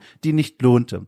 Deshalb unser eindringlicher Hinweis, der uns dies am Rande bereits manchen Ärger eingebracht hat, Hände weg von Billigangeboten von Systemen, deren Zukunft nicht gesichert ist. Namen allein machen noch keinen Erfolg, wie die Beispiele der jüngsten Vergangenheit beweisen. Mhm. Absichtserklärung und Präsentation schaffen allenfalls eine gute Presse, mehr aber nicht. Und ich kann direkt sagen, das ist ein Editorial mit einer scharfen Sprache, in der wirklich ausdrücklich gewarnt wird und offenbar, wenn man dem jetzt glauben darf, äh, Repressionen in Kauf genommen werden hinter den Kulissen, um diese Warnung auszusprechen. Du, das lese ich aber in modernen Editorials nicht mehr. Moderne Editorials sind mehr in diese Richtung von ja, herzlich willkommen zu dieser Sonderausgabe. Auf Seite 10 erwartet euch der große Gigantotest von AAA Spiel XY und auf Seite 12 Tipps und Tricks. Und sowas aber hier, das ist ja, das ist ja eine explizite Warnung. Also, das fand ich schon, äh, das war, also ich fand das toll, fand ich schön das ist eh super spannend an den, gerade so an, an den 80er Jahren Spielemagazinen. Die haben tatsächlich oft ziemlich klare Kante mhm. in manchen Punkten. Ähm, weil, also so, das, ja, das, ich finde es auch dann immer ganz interessant, wie, wie die dann auch zum Teil ihr Selbstverständnis, dann die, die JournalistInnen, die da aktiv waren, ihr Selbstverständnis zum Teil formulieren. Ähm, ich habe das haben wir jetzt hier nicht drin, aber ich gucke mir gerade mit einem Kollegen ähm, äh, so einen kleinen Korpus an Spielen und Rezensionen dazu an. Also er guckt sich die, die Spiele selber, beziehungsweise das Bild, Bildmaterial und auch Werbematerial zu denen an. Ähm, ich gucke mir die Rezensionen an und ähm, da gab es dann zum Beispiel auch, oder da, da sind auch so ein paar, zum Beispiel aus der ASM mit drin, die wo es dann um Gewaltdarstellungen geht, die ziemlich deutlich sind, die ziemlich deutlich auch ähm, sich zu Kriegsverherrlichung und sowas positionieren. Und das ist natürlich auch aus der Zeit heraus geboren, aber ähm, das finde ich immer sehr, sehr interessant, ähm, wie, ja, ähm, wie heute würde man sagen, wahrscheinlich furchtlos, ähm, mhm. die, die Leute damals dann geschrieben haben, wo man halt auch ein bisschen sieht, dass eben auch der Spielemagazin-Markt anders funktioniert hat, als das heute tut kann man direkt sagen, mir gefallen, was ich so bisher nachgelesen habe hier und da, die Magazine der 80er inhaltlich von ihrer Schuspe besser als die Magazine der 90er. Da werden wir heute auch nochmal ein schönes kontrastierendes Beispiel damit der ja. Amiga Joker sehen. Aber genau, wohin blättern wir denn vor dem Hintergrund deiner Arbeit quasi als nächstes? Ähm, ja, vor dem Hintergrund meiner Arbeit, ähm ich würde tatsächlich gerade noch mal so ein bisschen, oder was ich immer mache, ist, wenn ich ein Magazin so durcharbeite, ist tatsächlich, dass ich mir erst einmal die Leserbriefe angucke. Mhm, mh. Das hat unterschiedliche Gründe. Ähm, einmal ist es tatsächlich so, dass Leserbriefe oft das Unterhaltsamste sind. ähm, aber zum anderen sind tatsächlich Leserbriefe auch so ein schönes Beispiel dafür, ähm, wie man so ein bisschen den Einblick da reinbekommen kann, was denn eigentlich die Leute, die die Magazine gelesen haben und die halt Spiele gespielt haben, tatsächlich bewegt mhm, hat. Mhm. Ähm, das ist auch immer nur so ein bisschen ein Ausschnitt, weil man, wer schreibt denn schon einen Leserbrief, wer macht sich die Mühe, da extra hinzuschreiben, diese Briefmarke sich zu organisieren und dann das noch extra loszuschicken und was wird dann davon abgedruckt und sowas. Aber ähm, es ist dann halt das, was da ist, ist trotzdem ähm, ganz oft recht interessant. Ähm, es ist auch deswegen interessant, sozusagen, sich da mal anzugucken, zum Teil, wie die Redaktionen reagieren. Also gerade die, die Telematch reagiert auch recht unterschiedlich. Äh, die kriegen oder haben ab und zu auch mal ordentlich eins aufs Dach bekommen. Unter anderem eben zum Beispiel für diese Telemet-Aktion, die ich erwähnt habe, haben, äh, haben sie direkt in der nächsten Ausgabe von tatsächlich von einer Leserin offenbar mhm. ziemlich den Kopf gewaschen bekommen und darauf dann so mittelmäßig pikiert reagiert, so von wegen, ha, ist doch alles nur Spaß. Ähm, aber das ist so auch so ein, so ein Punkt, weswegen Leserbriefe finde ich immer unglaublich spannend sind oder so etwas sind, wo ich super gerne reingucke. Und jetzt, äh, wenn wir mal bei denen hier jetzt von der Ausgabe reingehen, ähm, die sind tatsächlich, oder da, da ist so alles Mögliche mit dabei, aber was ich hier einmal spannend finde, ist, weil es so ein bisschen die Zeit verdeutlicht. Ähm, es, es gibt da einmal einen Leserbrief zu Urheberrechten. Ähm, da möchte dann halt jemand wissen, ähm, wie das denn eigentlich ist, wenn man eben Programme kopiert und eben diese Kopien ähm, in Umlauf bringt, beziehungsweise, ich glaube, da geht es um Selbstbehalten. Aber es ist noch besser. Das ist keine theoretische Frage, sondern das ist ein sehr deutscher Leserbrief. Denn Stefan Peters aus 8500 Nürnberg schreibt nämlich im Detail Folgendes. In unserer Siedlung hat sich jemand einen Duplikator gekauft und kopiert nun alle Kassetten, die er auftreiben kann. Falls die Kassette einwandfrei überspielt werden kann, macht er sich davon mehrere Kopien und verkauft diese im Durchschnitt für 20 Mark. Gibt es keine Möglichkeit, gute Programme davor zu schützen und wird mit dem Duplikator nicht gegen die Urheberrechte der Softwarehersteller verstoßen? Bitte antworten Sie. Letzteres habe ich hinzuerfunden, aber das ist der Tonus. Und also das finde ich schon genial. Also ja. es ist nicht eine theoretische Frage, sondern in der Siedlung sitzt da offenbar jemand auf dem Marktplatz mit dem Duplikator und er macht sich Sorgen um die Software. Fand ich toll. Ja, aber das ist eben auch wirklich so super schön, weil da sieht man also auch, wie in den 80ern halt so etwas wirklich, das sind die drängenden Fragen. Die Spielemagazine diskutieren da ja wirklich die ganze Zeit dran entlang, so wie das mit dem Urheberrecht und mit den Kopien ist und ähm, wie, wie, wie höchst illegal und ähm, ich weiß nicht, irgendwie Spielestudios zerstörend, denn eigentlich ähm, sowohl Leute, die einfach Kopien äh, nur machen, als auch dann eben ähm, Cracker sind, die also wirklich dann auch Kopierschutz ähm, äh, cracken, also eben ähm, ähm, ja die, die, den aufbrechen so. Mhm. Ähm, das ist so eine riesige, unendlich, äh, nie, nie enden wollende Diskussion, gerade auch so in der Zeit, fast so schlimm wie Wertungsdiskussionen.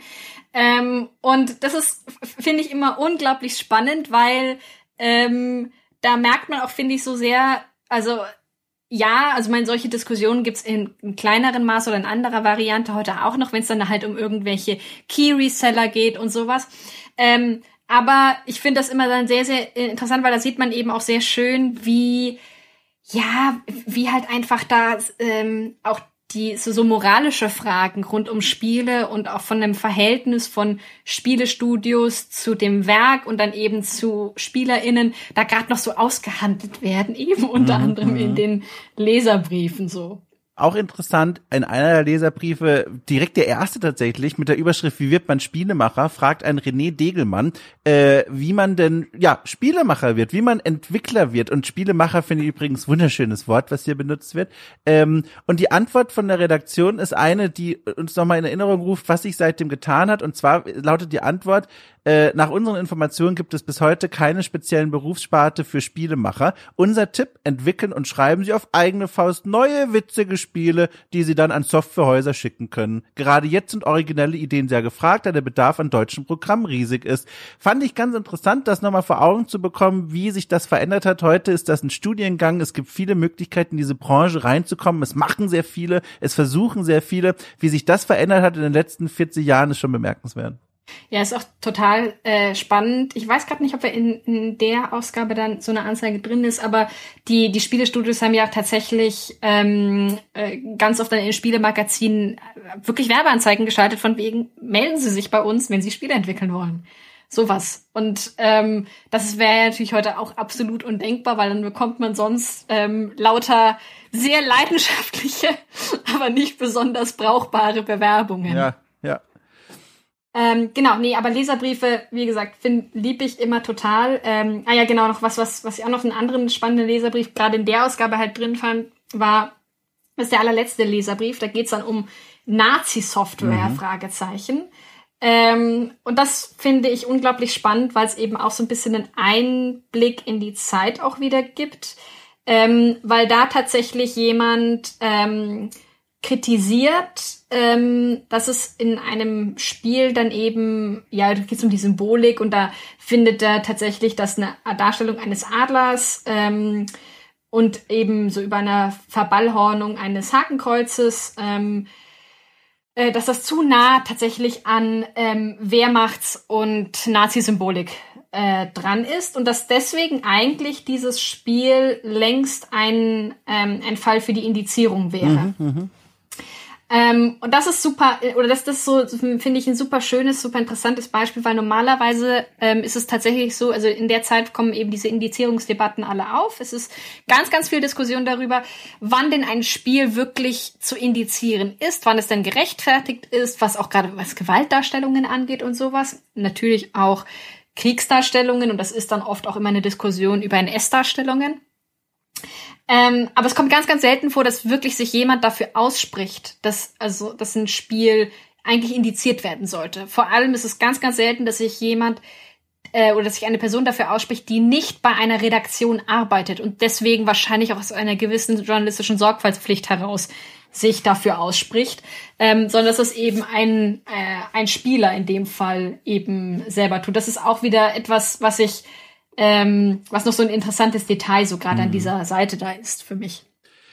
Wie, vielleicht um mal ganz kurz auf diese Metaebene hochzugehen, die wieder deine Arbeit betrifft und deine Recherche mhm. und dann auch der Blick auf jetzt gerade diese Leserbriefe. Du hast ja schon gesagt, das ist eine besonders spannende Ecke für dich und deine Arbeit. Ist das aber auch ja. nicht eine Ecke, die man besonders kritisch behandeln muss, weil man ja eigentlich, also ich, ich kann mir vorstellen, was mir auch passiert beim Lesen, die Versuchung ist sehr groß, das zu lesen und zu sagen, aha, Zeitgeist identifiziert. Hier wird nach irgendwelchen äh, Kopiergeräten gefragt, hier wird Nazi-Software abgefragt, hier fragt jemand, wie man in die Spielebranche kommt. Die Versuchung liegt dir dann sehr nahe zu sagen, Spiegel der Gesellschaft, das lässt Rückschlüsse zu auf die Gamer oder auf die Leserinnen und Leser, die dieses Zeitschrift gekauft haben. Aber Gleichzeitig wissen wir, ne, auch wir beide aus unserem historischen Studium quasi, Quellenkritik, man weiß nie genau, wie klein dieses Schlaglicht jetzt wirklich war, dass diese mhm. einzelne Quelle auf diese Gesellschaft wirft, aus der sie heraus entstanden ist. Wie gehst du mit dieser Unsicherheit um? Oder wie, wie verortest du das kritisch in deiner Arbeit, dass es ja dann am Ende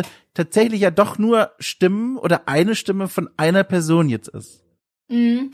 Ähm, das ist letztlich immer so ein bisschen das, dasselbe Prinzip wie, oder ich habe vor ein paar Jahren zum Beispiel mir auch schon mal tatsächlich Kommentarspalten oder äh, einen, einen ganzen Kommentarkorpus zu einer Witcher 3 Review, also was mhm.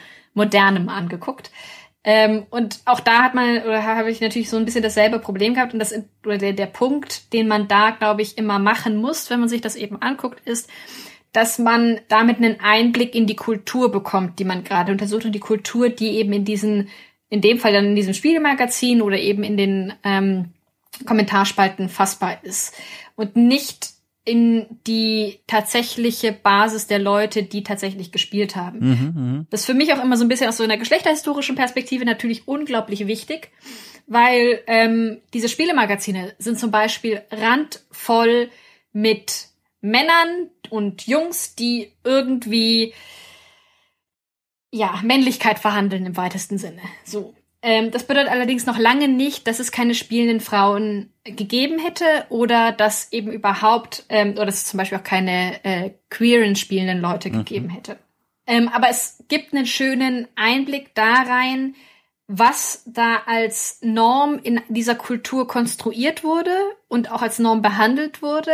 Denn wenn zum Beispiel die, die Spielemagazine, ähm, die ja tatsächlich auch einfach, die wollten damals wie heute Werbeplätze verkaufen, ihr, ihr Magazin verkaufen, wenn die halt gemerkt hätten, okay, ähm, es ist für uns zum eigenen Überleben unglaublich wichtig, dass wir ganz, ganz viel Frauen zum Beispiel mit ansprechen. Dann hätten die das schon mit reingenommen. Das haben sie halt nicht, weil eben Gaming-Kultur sich in der Zeit als etwas sehr männlich dominiertes ähm, konsolidiert hat und sich herausgestellt hat, okay, das kann schon wirtschaftlich funktionieren. Also man kann schon alle anderen äh, ignorieren und ein paar Frauen lesen halt zum Beispiel dann trotzdem auch noch einmal die Magazine, ähm, auch wenn sie nicht direkt angesprochen sind. Ist auch das funktioniert schon. Ja, ist auch sogar noch darüber hinaus auch nochmal interessant und, und tatsächlich dann doch wieder vielsagend, was da abgedruckt wird, weil die Redaktion, das schreibt ja an irgendeiner anderen Stelle, jetzt hier konkret bei der Telematch, die rechtfertigt sich in einem anderen Leserbrief darüber oder in einer anderen Antwort für einen Leserbrief, warum nicht alle Leserbriefe abgedruckt werden. Dann sagt die sinngemäß, mhm. die wählen halt aus, von dem sie glauben, dass es spannend ist für die, für das Zielpublikum. Und das ist für uns natürlich dann wieder ein wichtiger Anhaltspunkt. Man kann sich ja eigentlich denken, aber ist nochmal gut und wertvoll wahrscheinlich, wenn es so explizit gesagt wird. Das ist dann gewissermaßen, was wir hier in den Leserecken finden, äh, ist ein, zumindest ein Spiegel davon, was die Redaktion sich vorgestellt hat, ist spannend für das Publikum der frühen 80er Jahre. Und das ist ja tatsächlich dann ne, schon so eine belastbare Sache, weil die ja selber sagen, was wir hier auswählen, ist in unseren Augen spannend. Und das ist, glaube ich, dann ne, wieder interessant für dich. Genau, und das ist auch, das macht es auch super interessant, wenn man die unterschiedlichen Magazine miteinander vergleicht, weil die hatten ja durchaus ganz unterschiedliche Stile. Und ähm, deswegen ist auch ganz interessant, also nur so mal als, als Beispiel. Ich habe jetzt zum Beispiel ähm, in letzter Zeit immer mal wieder ein bisschen angefangen, Auflagendaten zum Beispiel zu sammeln, um mal zu gucken, wann sich welche Magazine eigentlich wie gut oder schlecht verkauft haben. Ähm, um da auch so ein bisschen den Vergleich dann anstellen zu können, was denn eigentlich wann tatsächlich funktioniert hat oder nicht funktioniert hat. Mhm.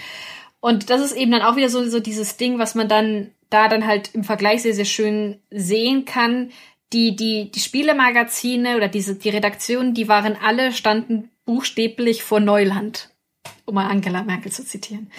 Ähm, und die haben eben in, auch gerade so in den 80er Jahren noch, aber auch selbst noch in den 90ern ganz, ganz viel ausprobiert, um mal zu gucken, was denn überhaupt beim Publikum ankommt und was nicht ankommt. Und ähm, haben auch ganz viel an Experimenten sehr schnell wieder eingestampft. Die ASM hatte so mein, mein Lieblingsbeispiel dafür, hatte zum Beispiel äh, zeitweise mal äh, oder ganz kurz mal ähm, als Rubrik, oder hatten, hatten so eine Rubrik, in der konnte man selbstgeschriebene Geschichten einreichen. Mhm, mh. Und da gibt's dann pa äh, Pac-Man Fanfiction zum Beispiel. Ähm, und das ist so, so, so, so, ein, so ein Format, was irgendwie komplett unintuitiv aus moderner Perspektive auf Spielemagazin natürlich wird, weil, also, kannst du dir vorstellen, dass die GameStar ne, ich weiß nicht, Final Fantasy Fanfiction abdruckt? Leider nicht und ich find's schade. ja, aber das ist so, also es wirkt natürlich komplett merkwürdig, wirkt es so, aber es ist eben, passt natürlich in die Zeit rein, weil da hat man halt einfach super viel mal ausprobiert und wenn es halt nicht angenommen wurde, hat man halt die Rubrik wieder gekickt. Und ähm, auch da ist dann eben sind diese unterschiedlichen Stile und auch diese unterschiedliche Selbstinszenierung, auch die, auch die Auswahl, was man, was für Leserbriefe dann zum Beispiel abgedruckt werden, so ist da halt immer super spannend, weil da so viele redaktionelle Entscheidungen dahinter stehen, die dann halt eben auch schön verdeutlichen. Okay, also was, was äh, hat denn da jetzt eine Redaktion in gewisser Weise als sinnvoll erachtet mhm. und was nicht? Ja. Von hier aus, wohin würdest du denn als nächstes blättern? Ich muss gestehen, mein Mauszeiger ruht jetzt schon auf dieser Doppelseite, das sind sogar mehr Seiten, die diesen Strip Poker, diese Strip Poker Software testen auf Seite 54, 55. Sehr Aber wenn gerne. du auf dem Weg dahin noch was anderes äh, ne, herausarbeiten willst, sehr gerne. Ähm, nein, ich habe tatsächlich also nur vielleicht ein, ein kleiner ähm, äh, eine kleine Nebenbemerkung am Rande, weil ich das auch super spannend finde, weil es gerade auch zu dem passt, was ich gerade gesagt habe, dass die noch viel ausprobieren. Auf Seite 30 bis 32 gibt es da tatsächlich einen ja einen, einen längeren Artikel über das also Telematch Fantasy Special, das dann geht's um Dungeons and Dragons. Mhm, mhm, das müsste eine Übersetzung tatsächlich wieder aus der äh, Electronic Games sein, aber das ist so, es ist tatsächlich irgendwie eine vier oder fünfteilige Reihe in mehreren Heften und ähm, ich, ich finde die ganz, ganz interessant, weil man da auch sehr, sehr schön sieht, wie eng da auch so Fantasy-Nerd-Kultur eben mit dieser Spiele-Nerd-Kultur ja. dann gerade in den 80er Jahren verknüpft ist. Ja, voll. So. Das aber so als, als Nebenbemerkung beim drüberscrollen. Gehen wir zum Strippoker. Ganz schön ja. übrigens am Rande, äh, in einer Zeit, in der es noch nicht einfach war, Screenshots anzufertigen, wurde auch noch viel mehr mit selbstgemachten Illustrationen gearbeitet. Äh, das ist mir hier auch aufgefallen. Richtig schöne Bilder sind teilweise zu sehen, auch die mhm. Coverart. Also ich finde das alles sehr hübsch. Aber das nur am Rande, äh, bevor wir zum Strip-Poker kommen, der übrigens wieder geziert wird von der Illustration.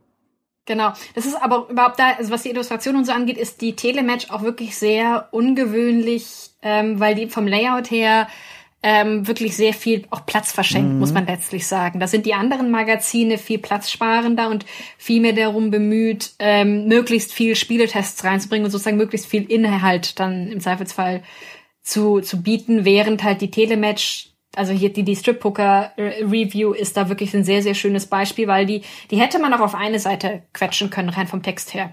Aber sie haben halt eben wirklich da über zwei Seiten, das geht noch auf eine dritte weiter, bevor es dann mit anderen Rezensionen weitergeht, haben sie das eben da diesen Text ausgebreitet ähm, und haben äh, und vor allem auch deswegen so viel brauchen da so viel Platz, weil man da eben wirklich so eine richtig schöne Illustration sieht mit ironischerweise ähm, vier älteren Männern an Computern, die da halt da gerade offenbar Poker, wahrscheinlich eben dieses Strip-Poker spielen sollen. Ähm, mit so richtig schön auch noch dem Zigarettenrauch. Ich finde diese Illustration sehr, sehr schön, sehr passend irgendwie. Ja, auch wirklich seltsam, wie du es ja auch beschrieben hast. Es soll ja wohl anspielen auf das Strip-Poker-Test. Das Spiel heißt auch tatsächlich einfach so Strip-Poker und zeigt aber, wie du schon beschrieben hast, diese vier Herren, äh, alle so im mittleren bis älteren Alter, äh, angezogen wie so Casino-Kassiers äh, mit Zigarren ja. in der Hand äh, und dann noch frittierten Knoblauchstängchen, äh, ich weiß nicht, äh, Drinks ähm, und dann vier PCs mit Spielkonsolen. Ähm, man sollte ja warten, hier ist mindestens eine Frau zu sehen, aber nee, das ist hier diese Herrenrunde, die starten auf Spielkarten. Das ist, das ist ganz ominös. Ja, man sieht ja tatsächlich eine Frau, aber das ist dann wieder nur ein Screenshot aus dem. Okay, ja, ich genau. selber, das dann so unten links ich reingepackt die, ist. Aber genau, ja. nee, ich weiß, aber ich finde das so super spannend, eben genau diese auch diese Komposition ja, der Seite. Ja. Ähm, also ich kann wirklich auch äh, immer nur empfehlen, da mal sich diese Seite wirklich anzugucken, weil man die muss man mal gesehen haben, so ein bisschen. Ja, also um, bevor du wahrscheinlich gleich ins Detail ja. einsteckst, kurz zu sagen, was hier passiert. Also wie gesagt, das ist ein Test des Spiels Strip Poker. Der Name legt schon nahe, was was es für ein Spiel ist. Es ist ein Strip Poker Spiel, ähm, geschrieben von Karl-Heinz Koch mit einer ich sag mal mit der Sprache, die sich sehr stammtischig anfühlt. Also ich kann ja mal kurz, äh, ich guck mal kurz. Ähm, ich, genau, hier ist eine schöne Stelle, in Anführungszeichen, die das illustriert, was ich meine, wie der Sprachstil so ist. Und zwar folgendes schreibt Karl-Heinz Koch. Äh, die Bedienung ist problemlos. Diskette rein und schon regelt sich Susi auf der Mattscheibe. Zögert der Kunde noch, das Spiel zu wagen, ist sie schnell bei der Hand, einen Vorgeschmack auf wartende Einblicke zu geben. Der Druck auf den Feuerknopf eröffnet das Spiel. Zwei Damen stehen zur Auswahl. Melissa und Susi, beide mit völlig verschiedenem Spielverhalten. Melissa spielt härter, blöfft kühler und geht Risiken ein. Die Anleitung rühmt sie als professionell, doch der ausgebuffte Pokerfreak knüpft ihr schnell die Wäsche auf. Das ist die Art, wie dieses Spiel, ja. das ist die Sprache. Genau, es ist, also, es, ja. Es ist ein Erlebnis, ähm, sagen wir es mal so, äh, sozusagen vielleicht noch bevor, äh, bevor wir noch ein bisschen mehr über die Rezension selber sprechen. Hm, also interessante an Sache ist, also da das Spiel, das da rezensiert wird, ist tatsächlich das, soweit ich weiß, älteste Strip-Poker-Spiel, ähm, also digitales Strip-Poker-Spiel, ähm, das wir kennen. So, äh, das ist ähm, 82 das erste Mal veröffentlicht worden. Ähm, ich glaube damals noch für den Apple, wenn ich das richtig im Kopf habe. Und dann eben tatsächlich irgendwie so die nächsten fünf Jahre oder was immer wieder für alle Systeme. Es war so ein Dauerrenner. Das Interessante ist, es ist auch in vielen Magazinen, auch international, eigentlich recht positiv rezensiert worden. Auch diese Telematch-Rezension ist ziemlich positiv und ich finde es auch tatsächlich ganz interessant, dass, weil hier haben wir tatsächlich eine Telematch-Rezension, die, die offenbar ähm, jemand von der Redaktion vor Ort in Hamburg mhm. äh, geschrieben hat. Das war keine Übersetzung. Das haben sie selber gemacht. Ähm, und Wahrscheinlich hätten sie nämlich tatsächlich da auch ziemlich leicht eine Übersetzung aus der Electronic Games sich organisieren können, wenn sie das gewollt hätten, aber offenbar, also aus irgendwelchen Gründen, ähm, ich weiß nicht, ob das wirklich eine eigene redaktionelle Entscheidung, eine bewusste redaktionelle Entscheidung war oder irgendwie nur Timing oder sowas, aber sie haben das eben tatsächlich dieses Spiel auch noch selbst rezensiert. Was ich auch bemerkenswert finde. Ähm, genau, dieses Spiel ist also es ist eine, eine recht faszinierend auch, weil ähm, die die Rezensionen, die das produziert hat, immer sehr interessant sind. Ähm, die Telematch-Rezension ist da ein, ja, ist ein sehr, sehr schönes, sehr, ähm, sehr, sehr schönes Beispiel, was man auch so ein bisschen symbolisch für die meisten von diesen Rezensionen nehmen kann, weil ähm, es ist einmal diese, diese sehr, ja, doch, doch äh, ziemlich deutlich misogyne Sprache, muss man halt einfach mal so benennen. Ähm, und das andere ist eben, dass die gleichzeitig sich aber immer total am Technischen entlanghangeln. Das ist ja das, was ich daran super spannend finde. Also unter anderem diese Rezension hier, die, die lobt sehr deutlich ähm, dass eben äh, die äh, das Spiel sehr, also andererseits sind die Mädchen sehr diskret, also da, eigentlich das Spiel ist sehr diskret. Man kann nämlich durch Druck auf eine Taste irgendwie einen äh, ja einen Bildschirmschoner quasi ähm, einschalten, falls irgendwer reinkommt, der jetzt gerade nicht sehen soll, dass man gerade ein Strip-Poker-Spiel spielt und eben versucht, eine virtuelle Frau auszuziehen. Ich finde es interessant, es wird explizit in dem in der Review oder in dem Test, wie auch immer, beschrieben, wie ein Computerspiel nach der Ansicht von Karl-Heinz Koch auszusehen hat, zumindest Anfang der 80er, denn er schreibt explizit mhm. zum Ende des Textes, Strip Poker ist ein Computerspiel, wie es sein sollte. Die Grafik ist künstlerisch, der Sound realistisch echt und der Spielwitz ist trotz des spröden Themas kaum zu überbieten. Schließlich möchte jeder mal die junge Dame von ihrer besten Seite kennenlernen. Ja. Da heißt es, Achtung, üben, üben, üben, denn ohne Pokerfleiß kein Pin-Up-Preis. Das ist, ja. also, das ist das, was ich mit Stammtisch meine. Du liest das und hast direkt das Gefühl, du stinkst nach Bier und Zigarettenrauch. Ja. Das ist so eine ganz, also, der war damals, das ist das Problem auch so ein bisschen an diesen alten Zeitschriften. Ich habe versucht herauszufinden, wohin der Lebensweg von Karl-Heinz Koch gegangen ist. Das mache ich immer sehr gerne bei diesen alten Lektüren. Es ist mir mhm. nicht gelungen. Ich bin über sehr viele Traueranzeigen gestoßen von sehr vielen unterschiedlichen Karl-Heinz Kochs. Es war mir aber nicht klar, ob er dabei war. Es gibt noch ein, zwei andere Karl-Heinz Kochs, die bewegen sich so im juristischen Feld, Rechtsanwälte und so. Ich habe ihn nicht gefunden. Ich würde ja auch einfach schon mal gerne wissen, wie alt war er, als er das geschrieben hat. Ich vermute, äh, obwohl, ich kann mir alles vorstellen. Wahrscheinlich eher ein Jungspund, aber wer weiß es schon sicher. Ja. Äh, aber ich konnte es leider nicht herausfinden. Aber die, die Schreibe, ich empfinde es heute jetzt, also es ist unangenehm. Ja, es ist maximal unangenehm, deswegen ist diese Rezension so äh, auch irgendwie so gut in gewisser Weise, ja. weil sie halt eben so so so deutlich ist. So, also da das ist wirklich, ähm, ich meine, es ist sehr sehr plakativ in gewisser Weise und jetzt kann man halt natürlich auch immer noch sagen, ja, okay, das ist halt auch so ein bisschen Telematch, wie sie halt eben war. Die war immer ein bisschen unangenehm mindestens. Ähm, aber es ist, finde ich, auch deswegen sehr, sehr, äh, sehr schönes Beispiel, weil es eben, weil es so deutlich ist, kann man daran eben sehr schön so herausarbeiten oder auch einfach mal sehen, was denn so die Merkmale von zum Beispiel solchen Strip-Poker-Rezensionen sind. Weil das Ding ist tatsächlich, wie gesagt, ich habe mich jetzt in den letzten Monaten durch ziemlich viele äh, Spielemagazine der 80er durchgearbeitet. Ich habe mehr Strip-Poker-Rezensionen gelesen, als ich je in meinem Leben lesen wollte. Mhm. Ähm, und die sind alle auf die eine oder andere Art und Weise so. Die schreiben vielleicht nicht immer dann von Gespielinnen oder sowas ähnlich Unangenehmen, aber ähm, die sind dann auch trotzdem immer so, dass sie A, also was ja diese Rezension auch total auszeichnend ist, die geht davon aus, ähm, dass sie von einem Mann für Männer geschrieben ist, mhm. dass die einzigen, die dieses Spiel zu interessieren hat, Männer sind. Ähm, und auch so, dass ähm, dass auch Frauen zum Beispiel zu diesem Spiel grundsätzlich keine Meinung zu haben haben in gewisser Weise. Also das sind alles so, es ist eine, eine sehr, sehr eindeutige, sehr klare Perspektive und da sieht man eben auch, von wem denn ja auch zum Beispiel die, die Telematch offensichtlich da ausgegangen ist, wer denn hier Zielgruppe ist und wer nicht. So, und, ja. Ich habe mir beim Zuhören auch nochmal gefragt, wie war denn eigentlich die Demografie des Zielpublikums damals Anfang der 80er? Das waren doch keine Teenager, oder? Das waren noch so erwachsene Leute, die auch das Geld für die Technik hatten damals und deswegen Fragezeichen wurde auch so eine Illustration gewählt, weil das die zeigt ja wie gesagt eher Männer im mittleren Alter ist das die gedachte Zielgruppe für diesen Text, die diesen Test auch gerade liest, oder war das auch schon eine, eine, eine Teenager-Zeitschrift? Nein, oder? Ja und nein. Das, das ist tatsächlich super spannend. Die, die Spielemagazine in den 80ern, die wussten, glaube ich, noch nicht so richtig, was ihre Zielgruppe ist. Mhm. Also das sieht man auch so ein bisschen daran, was für Werbung die zum Beispiel schalten, weil es gibt auch gerade die Telematch, die hat zum Teil dreimal Pumuckl-Werbung ähm, im selben Magazin, mhm, mhm. so, ähm, wo ganz klar ist, okay, hier irgendwie will man Eltern mit einem Weihnachtsgeschenk für ihre Kinder ansprechen oder vielleicht sogar die Kinder selber, who knows? Mhm. Aber man weiß es auch nicht so richtig. Also diese Werbung ist auch nicht so richtig äh, fokussiert, wer denn eigentlich die Zielgruppe dafür sein sollte.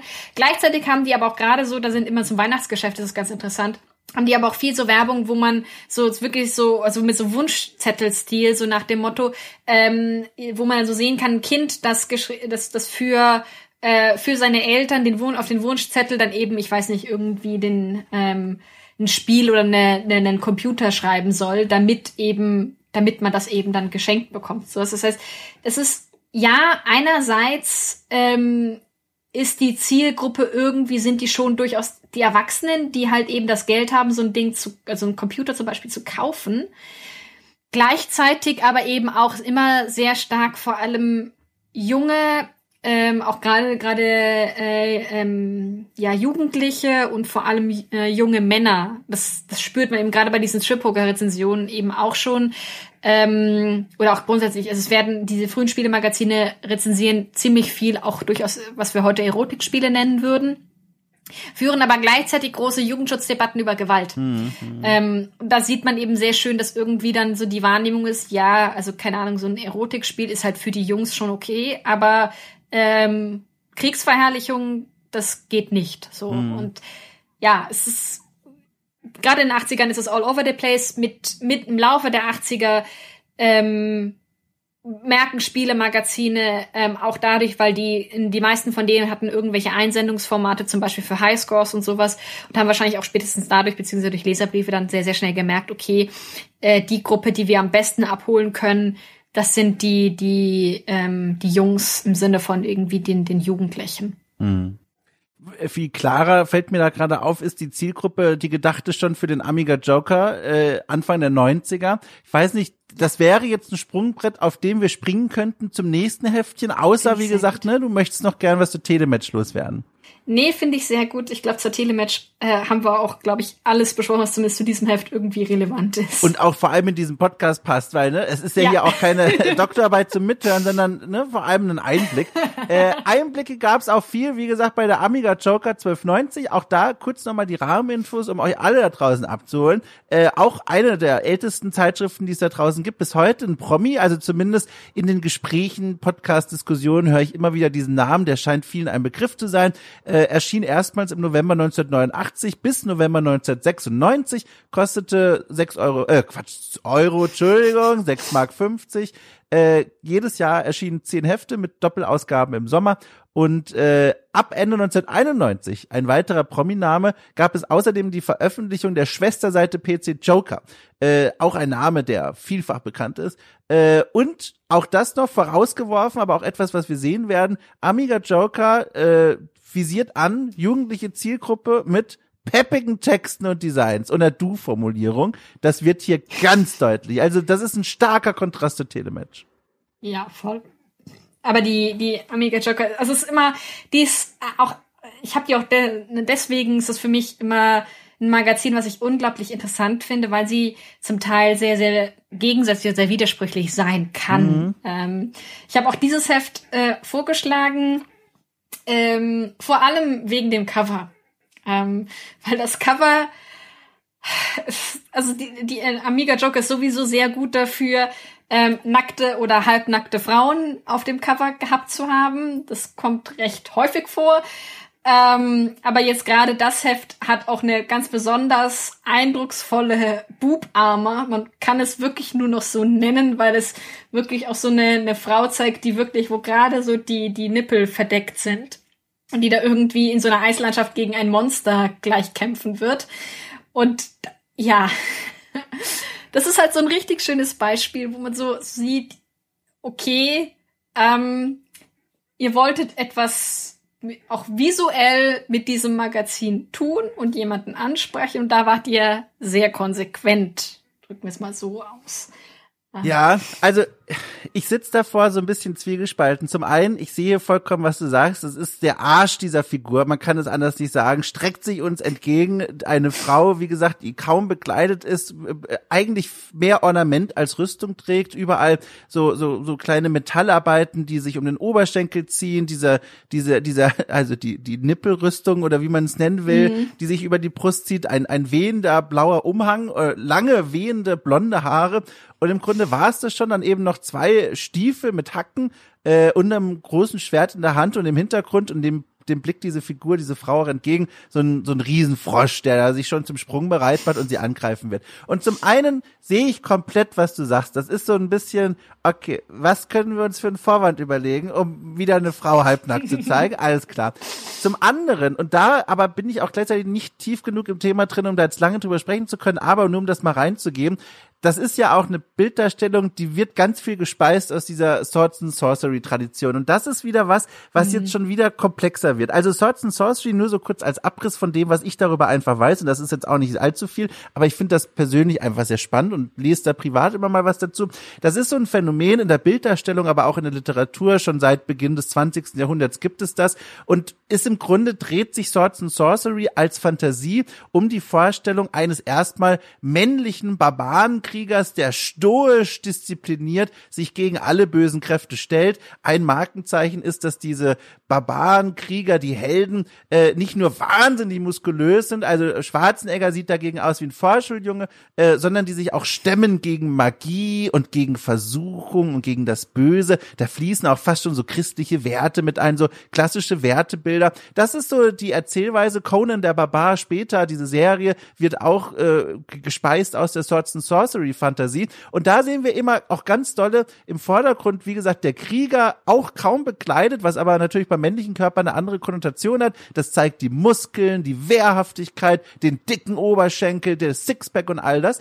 Ähm, und dieser Krieger rettet gerne mal einfach eine Frau, die vor allem eigentlich nur aus Brüsten besteht. Das sieht man in ganz vielen Darstellungen. Also wehrlose Frau, die gerettet werden muss. Damsel in Distress, klassisches Motiv äh, in Swords and Sorcery. Und da sind wir uns ja alle einig wahrscheinlich, das ist jetzt nichts mehr, wo man heute davor sitzt und sagt, wow, also tolle Art, Geschichten zu erzählen. Aber es gibt innerhalb der Swords and Sorcery äh, äh, Kultur, sage ich mal, schon recht früh eine, ich sag mal, sowohl eine feministische Lesart als auch äh, Künstlerinnen und Autorinnen, die versucht haben, eigene Charaktere zu finden, die wie so ein Ankerpunkt entgegen dieser Männlichkeitsbilder stehen. Zum Beispiel Red Sonja, die rote Sonja, eine Kriegerin, die genauso knapp bekleidet ist wie hier auf dem Cover die Figur, aber die ebenbürtig ist in ihren Fähigkeiten den Männern und nicht auch gezeigt wird irgendwie als, also meine Mutter, die 71 ist, würde sagen, burschikose Frau, sondern das ist eine Frau, die eigentlich erstmal alles mitbringt, wo man in Swords and Sorceries Fantasie sagen würde, Mensch, die muss gerettet werden, äh, aber die völlig wehrhaft ist und Männern in nichts nachsteht. Und da gibt es einige Figuren, die aber genauso inszeniert werden wie ihre Damsel in Distress Gegenstücke. Also erstmal kaum bekleidet und ne, vollbusig und all das. Und deswegen sitze ich mit diesem Wissen vor diesem Cover und denke mir, ha, also zum einen, klar, knapp bekleidete Frau, ganz schön billig, wie das hier versucht wird zu, benutzt, äh, zu benutzen, damit die Leute das Zeug kaufen. Andererseits er könnte auch eine Anspielung auf die Swords and Sorcery Tradition sein. Und dann, um diesen Gedanken zu Ende zu bringen, müssen wir uns erinnern, wir sitzen hier aber gerade vor der Amiga Joker und deswegen glaube ich fast nicht, dass hier eine Anspielung gemacht wird auf die feministische Lesart von Swords and Sorcery. Punkt. Ja, wahrscheinlich nicht auf die feministische Lesart, aber es, also das wäre jetzt ein bisschen Spekulation, aber es kann tatsächlich sein, dass es durchaus eine, eine, eine bewusste Anspielung sozusagen mhm. ist, weil die tatsächlich der Illustrator ähm, der Cover die Amiga Joker war ja für ihre Cover auch durchaus bekannt und ähm, der Illustrator war ein ähm, recht, oder was ja zumindest in diesen Nerd-Nischen recht bekannter ähm, Fantasy-Illustrator. Ach. Also der, der wusste schon, was er tat, deswegen sind auch diese, es gibt so einige, auch genauso in diesem Stil, ähm, einige, äh, einige von äh, gerade von Joker-Covern, die so, so, ähn, so oder so ähnlich aussehen. Das heißt, also klar, da ist auch durchaus, oder da kann, dem kann man wahrscheinlich schon unterstellen, dass eine gewisse künstlerische Tradition drin ist.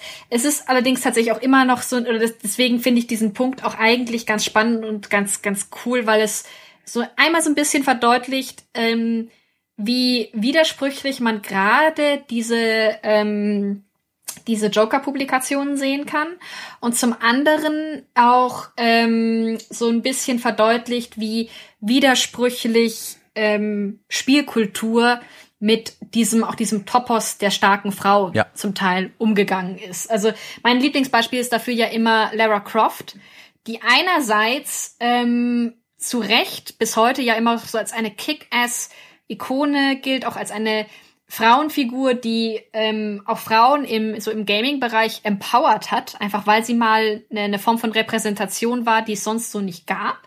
Gleichzeitig, wenn man sich zum Beispiel die Werbung der 90er anguckt, dann wird auch sehr klar, dass das mehr oder weniger aus Versehen ein Nebeneffekt war, dass Frauen sich davon haben, äh, also davon empowered wurden, ähm, weil eben tatsächlich Lara Croft als Eye Candy gedacht mhm. war, sozusagen auch gerade so in der Inszenierung im Marketing.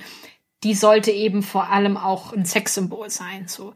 Und beides ist halt gleichzeitig wahr und äh, das macht auch so ein bisschen so die, das ist so ein, das sind so diese schönen spannenden Nuancen an Geschlechtergeschichte. Ja. Äh, eine weitere Nuance kommt jetzt ganz dolle, finde ich, bei diesem Magazin mit rein. Und das ist ein roter Faden. Da würde ich dich dann auch nochmal fragen, in Bezug auf deine Arbeit, auf deine Doktorarbeit, wie du umgehst mit dem Einfluss von einzelnen Autoren versus dem Heft als Ganzem. Weil mir ist aufgefallen beim Durchlesen, auch hier, werden wir wieder Texte entdecken, die sind ein bisschen eklig geschrieben, so ähnlich stammtischig wie dieser Strip-Poker-Test vor quasi sechs Jahren. Ähm, unangenehm zu lesen, sexistische Schreibe, äh, misogyne Bilder werden bedient, alles ein bisschen unangenehm. Es gibt aber da einen verbindenden roten Faden. Und dieser rote Faden heißt C. Borgmeier. Das ist nämlich der Autor von all diesen Texten, die mir unangenehm waren. es gibt eine Ausnahme, die stammt von einem anderen Autor, aber sonst ein gewisser Autor namens C. Borgmeier ist wahnsinnig präsent in diesem Magazin und er beeinflusst damit das Bild, was ich dann mitnehme aus der Amiga Joker 1290, nämlich ganz schön eklig. Und da würde mich mal interessieren, wie du das dann gewichtest. Also wenn du das dann alles erfasst ne, und erarbeitest, inwiefern inwiefern differenzierst du dann oder planst du zu differenzieren oder hast du dir da schon Gedanken gemacht zu sagen, okay, das ist jetzt das Heft und das ist aber die Spur des Autoren, der hier diesen Einfluss mit seiner Präsenz in dem Heft hatte? Oder trennst du das überhaupt nicht? Ähm, das ist eine komplizierte Frage. Also einmal ähm, auch so ein bisschen, vielleicht bei, bei allem, was ich jetzt so ein bisschen noch erzähle, muss man immer so ein bisschen in auch ähm, mitdenken. Ich bin seit einem halben Jahr an dem Thema dran, beziehungsweise auch in dem Projekt angestellt. Das ist jetzt erst einmal, ähm, also das ist schon gut, aber es ist gerade für wissenschaftliche Verhältnisse sehr kurz. Ich wollte gerade sagen, die ähm, meisten Leute denken wahrscheinlich jetzt, oh krass, sie will damit sagen, sie arbeitet schon sehr lange daran. Aber alle, die in der Wissenschaftswelt schon mal waren, wissen, okay, halbes Jahr, das reicht, um den Schreibtisch einzurichten und dann geht's erst richtig los. genau. genau. Deswegen, ähm, viel von dem, was ich jetzt hier auch so ein bisschen erzähle, basiert viel auch auf den, ähm, so meinen ersten Quellensichtungen sozusagen, um das jetzt mal so schön historisch zu formulieren. Ähm, aber, ähm, und auch so viele Details sind, bin ich jetzt noch dabei so am Auskarteln. Ähm, was so den Einfluss einzelner äh, Autoren, und dann geht es meistens um Autoren ähm, angeht, ähm, das ist ist ein bisschen eine schwierige Sache. Also einmal ist es tatsächlich so, es gibt zum Teil AutorInnen, die auf die eine oder andere Art und Weise sich besonders hervortun. Ähm, ich glaube, da werden wir dann auch, wenn wir, weil, weil ich möchte auf jeden Fall mit die Girls-Seite mhm. äh, reden. Da werden wir dann auch nochmal drauf kommen, denke ich. Gleichzeitig ist es auch so, deswegen gucke ich mir auch eben nicht nur ein einzelnes Magazin im Moment an, sondern ähm, mehrere parallel, auch wenn ich mich im Moment noch nicht entschieden habe, was denn genau mein Korpus sein wird oder sein soll oder wie ich da weitermache. Mhm. Ähm, aber wenn man sich dann halt eben die, die Magazine nebeneinander ansieht, ähm, dann ist, oder sozusagen das, was ich eben ein bisschen äh, versuche aktuell, ist so Muster zu äh, zu entdecken und mir anzugucken, so nach dem Motto, was ist denn magazinübergreifend gleich? Und dann kann es zum Teil sein, dass eben, also dass ich ähm, so, so ein schönes Beispiel ist immer, also so das, was sich wirklich durch alle Magazine immer durchsitzt, ist die, die Frauenfeindlichkeit. Punkt. Mhm. Da gibt's nichts dran zu rütteln. Das Interessante ist halt eben sozusagen, dass die Art und Weise, wie sie vorkommt und wie sie erzählt wird, zum Teil deutlicher ist als, äh, in manchen Magazinen deutlicher ist als in anderen. Zum Beispiel Amiga Joker ist immer etwas deutlicher, aber das bedeutet nicht, dass zum Beispiel die ASM nicht ähnlich schlimm sein könnte in manchen Heften, so. Äh, es ist nur manchmal dann die Art und Weise, wie es formuliert wird. Und das ist so ein bisschen dann der Punkt, an dem einzelne AutorInnen dann nicht mehr so unglaublich wichtig werden als Einzelpersonen, weil dann sieht, oder dann, dann geht es mir sowieso um die größeren Muster. Mhm. Die einzelnen ähm, AutorInnen beziehungsweise auch AkteurInnen im Allgemeinen, ähm, die werden oder sind für mich insofern natürlich wichtig, weil es natürlich auch interessant ist, wer mit wem wie ähm, äh, dann zusammengearbeitet hat, weil zum Beispiel Magazin A eingegangen ist und dann äh, Person XY bei Magazin B nochmal als freie Autorin und zum Beispiel weitergearbeitet mhm. hat oder sowas. Mhm. Also ja, die, die, die, die, die Rolle einer einzelnen Person kann manchmal schon relevant sein, vor allem wenn es halt eben eine Person ist, die in einer Entscheidungsposition ist. Ähm, aber gerade was so die 0815 ähm, RedakteurInnen oder freien AutorInnen angeht, ähm, die, äh, die gehen bei mir im Moment, so, auch, so wie ich im Moment mir die Magazine angucke, viel in, äh, in dieser allgemeinen Mustersuche, sage ich jetzt mal, ein bisschen unter. Ähm, mhm, mh. Ja, also da, oder gehen darin mhm. auf wohin würdest du denn jetzt in diesem Magazin blättern, um das, was du gerade gesagt hast, Leuten zu illustrieren, die da so ein bisschen zurückschrecken und sagen, was? Amiga Joker? Wie jetzt frauenfeindlich? Kann ich mir nicht vorstellen. Ah, ähm, also wir, wir können eigentlich direkt mal, ähm, wenn es so von wegen, was Amiga Joker frauenfeindlich, wenn wir darüber gehen, können wir eigentlich direkt mal äh, auf Seite, äh, was ist das? Seite 16 oder so? Big Business? Nee, Seite 19. Ja, nee, okay. Äh, Seite 19 ähm, ah, ja. Mhm. blättern. Das ist eine Seite, wo eigentlich, also es ist gar, gar kein redaktioneller Inhalt im engeren Sinne ist, sondern lauter, ähm, ja, so, so Werbeanzeigen, so, ja, wie Kleinanzeigen, aber eben kommerziell. Und da ist ziemlich viel Pornowerbung. Und, ähm, ja, auch ziemlich viel Pornowerbung, die sehr eindeutig sich an ähm, Heteromänner richten soll. Deswegen, das ist so ein schönes Beispiel dafür, so oder so, damit kann man sich, finde ich, mal, ganz schön dran herantasten, von wegen, ja, also eventuell müsste man bei diesem Magazin mal ein bisschen über Frauenfeindlichkeit und Misogynie sprechen. Oder warum fanden eben ausgerechnet solche Filme es denn so sinnvoll, da, und das ist nicht nur eine, das sind eine ganze Reihe, ähm, da dann Werbung zu schalten. Also ich, ich bin eigentlich grundsätzlich voll bei deiner Beobachtung, aber gerade bei der Seite würde ich vor allem, also sehe ich da vor allem so einen, also ich, ich würde, also wenn ich das lese und beschreiben sollte, wäre wahrscheinlich das Wort frauenfeindlich nicht das, was mir in den Kopf sind würde, aber in eine ähnliche Richtung gehend. Und zwar, es fühlt sich kann ich mir vorstellen, sehr ausschließend an. Wenn ich mir vorstelle, also das ist eine Seite, die ist klar gerichtet an so ein männliches Heteropublikum. Und da wird, ne, in der Weise werden diese Spiele beworben und auch was es für Spiele sind, da ist völlig klar, mhm. wer die Ansprache hat. Und wenn ich mir dann vorstelle, weiß ich nicht, meine Freundin würde durch dieses Magazin blättern und kommt auf die Seite, sie wird sich nicht abgeholt fühlen. Im Gegenteil. Also das ist das, was ich mit dieser Seite vor allem verbinde. Es ist wie so eine Mauer, die hochgezogen wird. Mhm.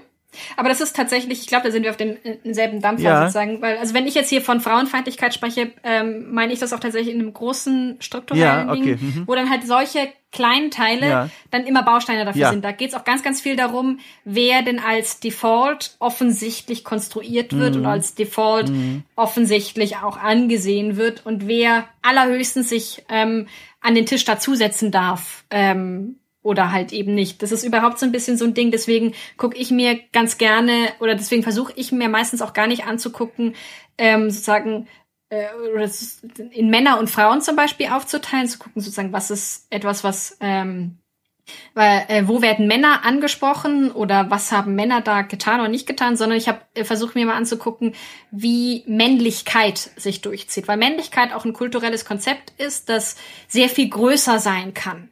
Ähm, oder auch eben so auch so eine, in dem Fall haben wir so eine ganz starke männlich dominierte Heteronormativität, die man da an dieser Seite eben sehr, sehr schön sieht.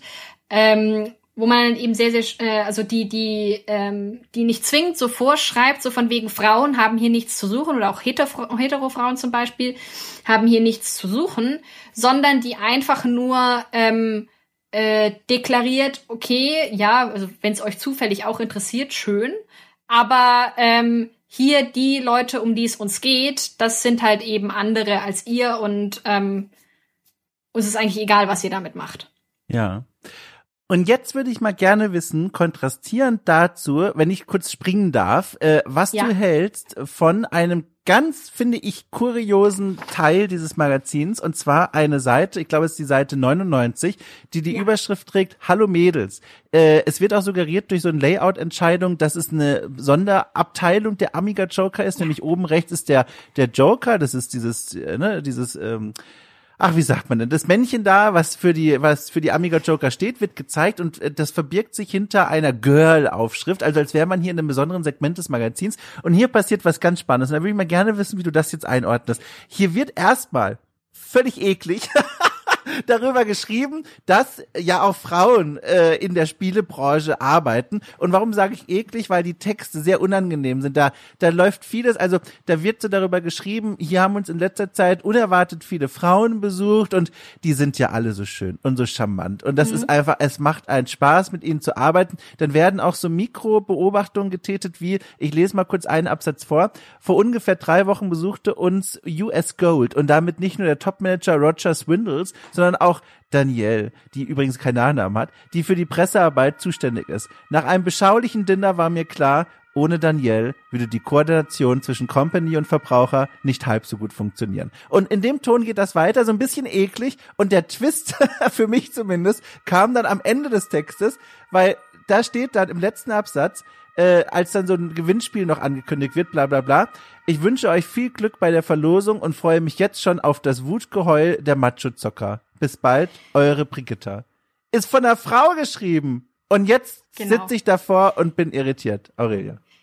Ich liebe die Mädelsseite in Amiga Joker. äh, sie ist, ist, ist eine super spannende Quelle. Ich, also super interessant, unglaublich faszinierend, weil die ist tatsächlich, die ist äh, von Anfang an, ähm, ab der allerersten Ausgabe war die Teil der Amiga Joker und ist immer von ähm, Brigitta Labina betre äh, also, äh, betreut worden. Ähm, die tatsächlich mit dem Chefredakteur auch verheiratet ja. war. Ähm, und das ist also eine, eine ganz interessante Konstellation und übrigens auch eine Konstellation, die ähm, wir können gleich dann vielleicht noch mal kurz zu den Leserbriefen zurückspringen, weil da gibt es doch auch einen Leserbrief, der da sehr unangenehm drauf eingeht. Ähm, aber das ist also es ist eine, eine, eine interessante Konstellation und vor allem diese Mädelsseite ist tatsächlich unglaublich interessant, ähm, weil die auf der einen Seite bewegt die sich eben immer in diesem Rahmen so, ähm, ja, wie, wie du halt auch jetzt gerade so ein bisschen umrissen hast, so von wegen, da heißt es immer, Frauen haben äh, mit Computern nichts am Hut. Ha, kann ich da nur sagen. Ha und sowas. Ähm, also die, die immer so ein bisschen auch diese vers versucht, diese sexistischen Stereotype zu entkräften und dann letztlich sich auch natürlich auf das Spielfeld von diesen Klischees begibt. Ähm, beziehungsweise auch zum Teil, das ist jetzt in der Ausgabe nicht so, aber es gibt auch, glaube ich, mal eine Kolumne, ähm, die auch schon so in dem Teaser so losgeht von wegen, Jungs, blättert mal weiter, das ist unsere Seite und sowas, was ja auch eine, eine Entscheidung ist, aber es ist, sind alles so Dinge, die, glaube ich, vor allem aus der Zeit herauskommen. Und in, in die, diese Mädelseite an sich ist eigentlich unglaublich interessant, weil sie gerade für diesen Kosmos Spielemagazine der ähm, späten 80er, frühen 90er unglaublich feministisch ist, wenn man ehrlich ist. Weil halt ähm, äh, eben da äh, Brigitta Labiner, die das betreut hat, auch zum, ziemlich offen über Diskriminierung zum Beispiel schreibt oder auch die ähm, diese Seite immer mal wieder abgibt, um an andere, um, um anderen Frauen Raum zu geben, um über ihre eigenen Erfahrungen zu sprechen. Es gibt dann zum Beispiel mal eine Ausgabe, da hat sie an eine Programmiererin tatsächlich die Seite mehr oder weniger abgegeben, damit die davon erzählen konnte, wie sie eigentlich oder was für ja auch Sexismuserfahrungen sie bei ihrer Arbeit eigentlich so macht und sowas. Und die allererste Ausgabe zum Beispiel, da erzählt sie dann auch ziemlich deutlich schon darüber, ähm, äh, da, dass es sie ärgert. Und das war so eine Ausgabe, wo ich äh, tatsächlich auch bei, persönlich beim Lesen so da saß und mir gedacht habe, ha, I feel you, ähm, weil da erzählt sie davon, dass sie in einem Computergeschäft war und dann eben, äh, die wollte irgendwie, ich weiß nicht, irgendwas kaufen, irgendwie Hardware kaufen, ein Ersatzteil oder sowas. Und ähm, äh, der Verkäufer hat es ihr nicht verkauft, weil er ähm, halt so, also sie sie immer wieder bedrängt hat von wegen, ja, magst du nicht mit deinem Bruder wiederkommen? Also der, der kann dir doch dann sicher helfen, wie das geht, das kriegst du doch alles gar nicht hin. Und wo sie sich dann halt in der Kolumne total drüber aufgeregt hat, von wegen, ich kann das, danke der Nachfrage. Und wie, was bildet der sich eigentlich ein, mir nicht mal da das Ding verkaufen zu wollen, was ich, wo ich hingekommen bin und gesagt habe, ich will genau das, danke, so, lass mich. Ähm, also wo sie sich dann eben auch wirklich das genau auch als, ähm, als unfair und als diskriminierend benennt. Ähm, und das ist eben so, das ist so eine, eine die Art Erfahrung. Ich kaufe tatsächlich zum Beispiel Spiele schon seit Ewigkeiten nicht mehr im normalen Einzelhandel, weil ich eben auch ein paar Mal zu oft so solche ja sehr unangenehmen Nachfragen halt bekommen habe und hab, deswegen fand ich diese Kolumne zum Beispiel ganz interessant. Aber diese ganze Mädelseite ist wirklich ähm, gerade an diesem Aspekt unglaublich faszinierend, ähm, und ich glaube auch jetzt gerade, dass da eben dann zum Beispiel, dass in dieser, ähm, dieser Ausgabe, da jetzt ist der, der, der 1290er Ausgabe, äh, dass sie da jetzt dann auch so hervorhebt, ähm, was für Pressesprecherinnen es gibt und dass die diejenigen sind, die den Laden ähm, in vielen ähm, vielen Studios damals am und Publishern damals am Laufen gehalten haben. Das ist tatsächlich, wenn wir uns diese Zeit der 90er angucken, ist das durchaus ein Move, der, der tatsächlich Frauen mal sichtbar macht. Weil so ein entscheidendes Problem ist, auch, auch das ist ein entscheidendes Problem, wenn, wenn wir jetzt versuchen, irgendwie Spielgeschichte nachzuvollziehen, ist, dass Frauen zwar auch in Videospielgeschichte eigentlich dauerhaft präsent waren, ähm, sie werden nur ganz oft, sie sind ganz oft nicht mehr auffindbar, zum Beispiel, weil ähm, zwar irgendwie klar ist, ja, die, die waren dann zum Beispiel irgendwie in Verwaltungspositionen oder eben Pressesprecherinnenpositionen oder so schon durchaus unterwegs. Ähm, aber wir, wir haben zum Beispiel dann gerade, es ist schwierig, einen Namen aufzutreiben oder aufzutreiben, was aus denen geworden ist und sowas. Und so eine Form von sichtbar machen, das ist schon auch in der Zeit wertvoll. Es ist eben, also ich glaube, diese ähm, äh, oder das, was, was Brigitta Labiner da mit dieser Mädelseite gemacht hat, ist eigentlich für die 90er ziemlich revolutionär. Man muss es halt eben mit diesem Disclaimer der 90er lesen, was eben dann auch dazu führt, dass es aus heutiger Perspektive sich ja eben nicht mehr besonders feministisch liest. Aber es ist eben, mhm. die macht das in der Amiga Joker. Ja, ja, das ist wirklich krass. Auch man merkt auch, wie, wie sie trotzdem immer im Hintergrund stand, wenn man mal ein bisschen versucht, Interviews mit ihr zu finden, gibt's quasi keine, immer nur mit ja. ihrem Mann. Sie steht da im Hintergrund offenbar. Äh, sie wird nur in den Vordergrund gezogen, so wie es jetzt in der schnellen Recherche bei mir sich äh, aufgedrängt hat als Bild. Wenn es unangenehm wird, zum Beispiel auf der Seite Cultboy, äh, die ja recht ja. bekannt ist dafür, dass sie zum Beispiel viele äh, Scans und, und Abdrücke von, von alten Zeitschriften da veröffentlicht, da gibt's auch eine eigene Community und so weiter, äh, durchaus eine Anlaufstelle hierzulande und da bekleckern sich einige Helden äh, äh, mhm. nicht mit Ruhm, äh, als es äh, eine Diskussion gibt. Ich habe es hier gerade offen vor mir unter dem Profilbild von Brigitta Labina. Also die Idee ist auf dieser Seite, dass auch alle Redakteure, die irgendwann mal tätig waren, eigene kleine Profilseite bekommen, wo sie aufgetaucht sind und eben auch ein Bild von ihr. Und da ist ein Bild von ihr von der Kölnmesse 93 und da tauschen sich im Kommentarbereich äh, im Jahr hier so 2018 und onwards äh, die Kommentatoren sehr unangenehm darüber aus, äh, wie sie jetzt aussieht und wer die süßeste Maus im Amiga-Team war. Ja. Also man merkt, das ist wahrscheinlich eine, eine, eine Windwehe von dem Sturm, der damals äh, Brigitta Labine auf Messen und Co. begegnen sein musste, wenn sie sich als Frau in der Branche vorgestellt hat. Total. Und das ist auch etwas, was ich da komplett durchzieht. Also ich finde es auch unglaublich auffällig. Ähm, ich gucke im Moment gar nicht so sehr auf auf Journalistinnen als äh, sozusagen als Thema für mich, aber ich habe auch jetzt immer mal wieder, wenn ich wieder über eine stolpere, weil die gibt's ja tatsächlich, ja, ja, auch in den 80ern, auch in den 90ern, die sind da. Ähm, die machen zum Teil auch richtig interessante Arbeit. Ähm, und wenn man die dann aber ein bisschen so nachrecherchiert, die sind in ganz vielen Fällen fast, nicht komplett, äh, aber fast von der Bildschwäche, äh, Bildfläche ja. verschwunden. Ja. Ähm, Brigitta Labina scheint komplett von der Bildfläche verschwunden zu sein. Ja. Und geben auch oder haben auch keine, äh, nicht mal irgendwie sporadische Interviews gegeben oder sowas oder selten ähm, nur Interviews gegeben. Und wenn man sich dann halt eben solche zwangsweise, äh, wenn man dann halt eben anfängt zu recherchieren, stolpert man dann eben zum Beispiel über Kultboy, über diese Forendiskussionen, diese Kommentare. Und die sind halt immer maximal unangenehm. Und äh, das ist dann auch so dann der Punkt, an dem ich mir dann auch immer, oder sagen wir so, als Historikerin möchte ich natürlich immer, dass die Leute, die damals dann in diesen, zum Beispiel diese Redaktionen unterwegs waren, ganz, ganz viel darüber reden. Ähm, und vielleicht am besten auch gar nicht zwingend mit mir darüber reden, sondern mit, mit anderen darüber mhm. reden, aber das irgendwie öffentlich dokumentiert machen, damit ich das als Quelle irgendwie auswerten mhm. kann, weil das für mich unglaublich spannend ist. Auch gerade, was sie sagen, wenn sie nicht das Gefühl haben, sie reden jetzt hier mit einer Historikerin mhm. und müssen deswegen irgendwie ähm, anders darüber reden als mit irgendeiner anderen Person. Ähm, äh, das fände ich alles super spannend, aber ich sozusagen, ich verstehe auch sehr, warum man oder warum es so ein bisschen eine geschlechterspezifische Diskrepanz dazwischen gibt, mhm. wer da viel auch so über diese Zeiten spricht und wer nicht. Ja. Also ja, Öffentlichkeit ist da immer schwierig, sagen wir es mal so aber ein Kapitel, das man wirklich mal aufarbeiten sollte, weil ich das auch hochinteressant finde. Wirklich, die, mir begegnen immer wieder Autorinnen, wie du es schon beschrieben hast, aus dieser Zeit, aber die Spur nachzuverfolgen eigentlich unmöglich. Total. Und die sind halt, also wie gesagt, die, machen auch, ähm, schreiben zum Teil unglaublich interessante ähm, Artikel auch und total interessante Einschätzungen auch aus der, der Zeit heraus. Die, die war, hatten wirklich was drauf in vielen mhm. Fällen. Mhm. Ähm, zum Teil auch mehr als so manche äh, gerade so Kurzzeit äh, äh eher Hobbykollegen, sage ich jetzt mal.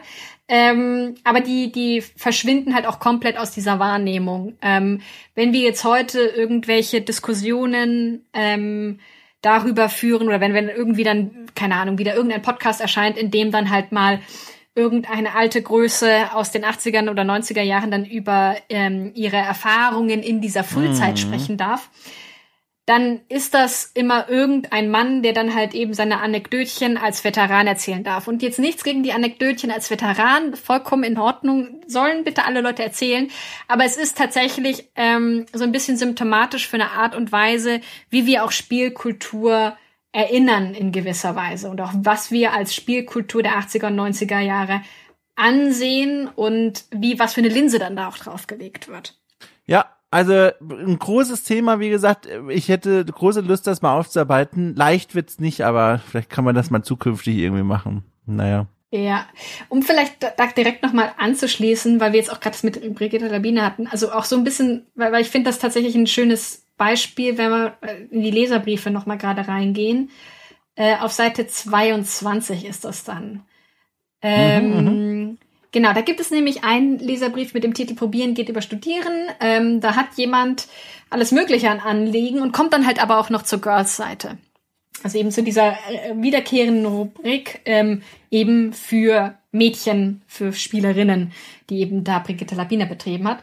Und dieser Leserbrief ist wirklich maximal unangenehm, ähm, weil der, der geht dann schon so los. So, das war das eine. Kommen wir jetzt mal zur Girl-Seite.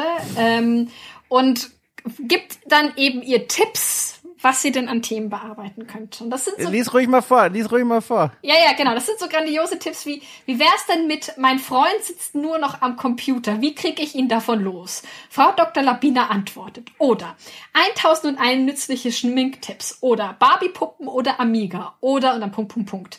Und äh, ich weiß, äh, dann fährt er fort, ich sehe schon, ihr nehmt mich nicht ernst, in Klammern Schnief, Ausrufezeichen. Ach ja, äh, wer von euch beiden, Michael oder Brigitta, hat denn zu Hause die Pantoffeln an? Taugt Michael denn was als Hausmann? Und ja. Ja, also also, dass sie das. Was soll man da noch sagen? Dass das überhaupt abgedruckt wird. Also, das, äh, also. Ja. ja. Ich glaube, es ist tatsächlich auch abgedruckt worden. Ähm, also ich finde es immer tatsächlich interessant, weil es gibt immer mal wieder so Leserbriefe in der Art in allen Magazinen, die auch abgedruckt werden. Ähm, meistens nicht, nicht so deutlich übergriffig. Ähm, aber ich habe immer den Eindruck, dass sie dann abgedruckt werden, wenn die Redaktion und im Idealfall die angesprochene Redakteurin eine, eine Antwort dazu mhm. zu sagen hatte.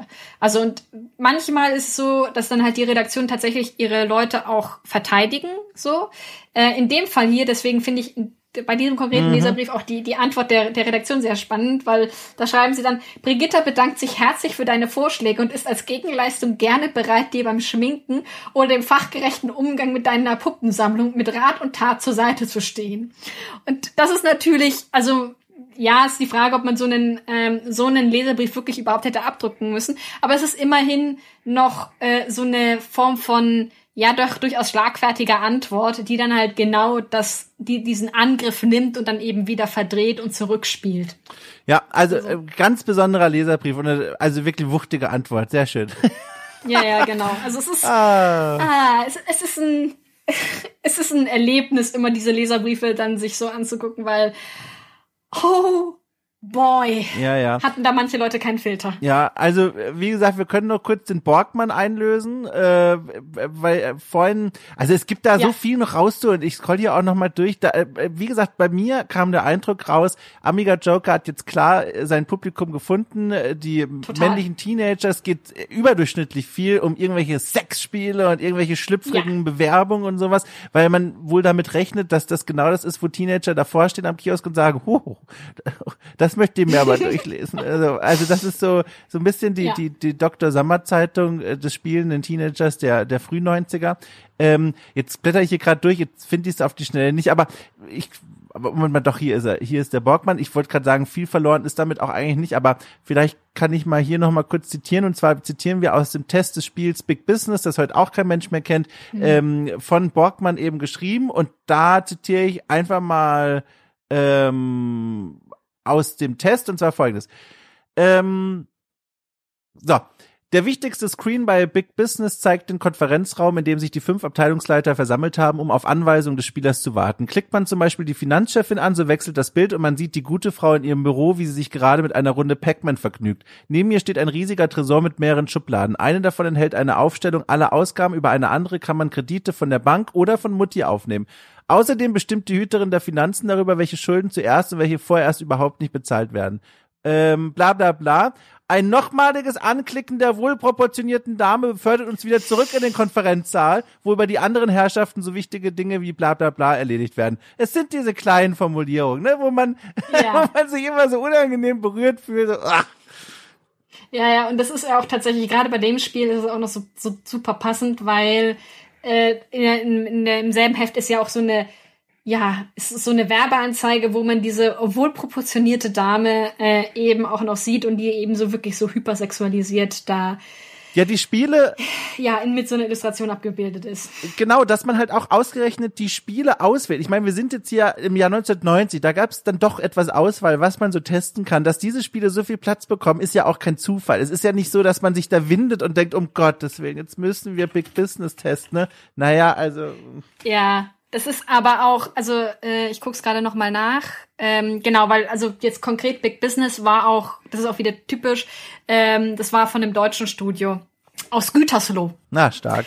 Ähm, und das ist auch wieder, das ist ganz ganz interessant, weil die deutschen äh, Magazine dann tatsächlich auch also da waren die Chancen natürlich höher, dass dann auch wirklich mal deutsche Studios ähm, rezensiert wurden als in anderen Magazinen. Und wahrscheinlich haben sie unter war das deswegen schon allein mal dieses Big Business bei denen fast gesetzt, weil es eben ja, ja. Deutsches, äh, deutsche Produktion war. Wie weit geht denn eigentlich dann deine Recherche für die Doktorarbeit? Etwa bis quasi jetzt in die Jetztzeit oder wo ziehst du da eigentlich deine Grenze? Also das Projekt endet, ähm, der Zeitrahmen des Projekts endet äh, mit, mit dem Jahr 2000. Mhm. Dementsprechend endet damit auch mein, äh, mein Rahmen so. Ähm, ich gucke im Moment immer bis inklusive 2000, auch zum Beispiel, wenn ich jetzt eben zum Beispiel Auflage da ja. mal nachgucke und sowas. Ja. Wollen wir trotzdem den Blick über den Tellerrand nochmal wagen und einfach nochmal vor the fun reinblättern in eine aktuelle GameStar?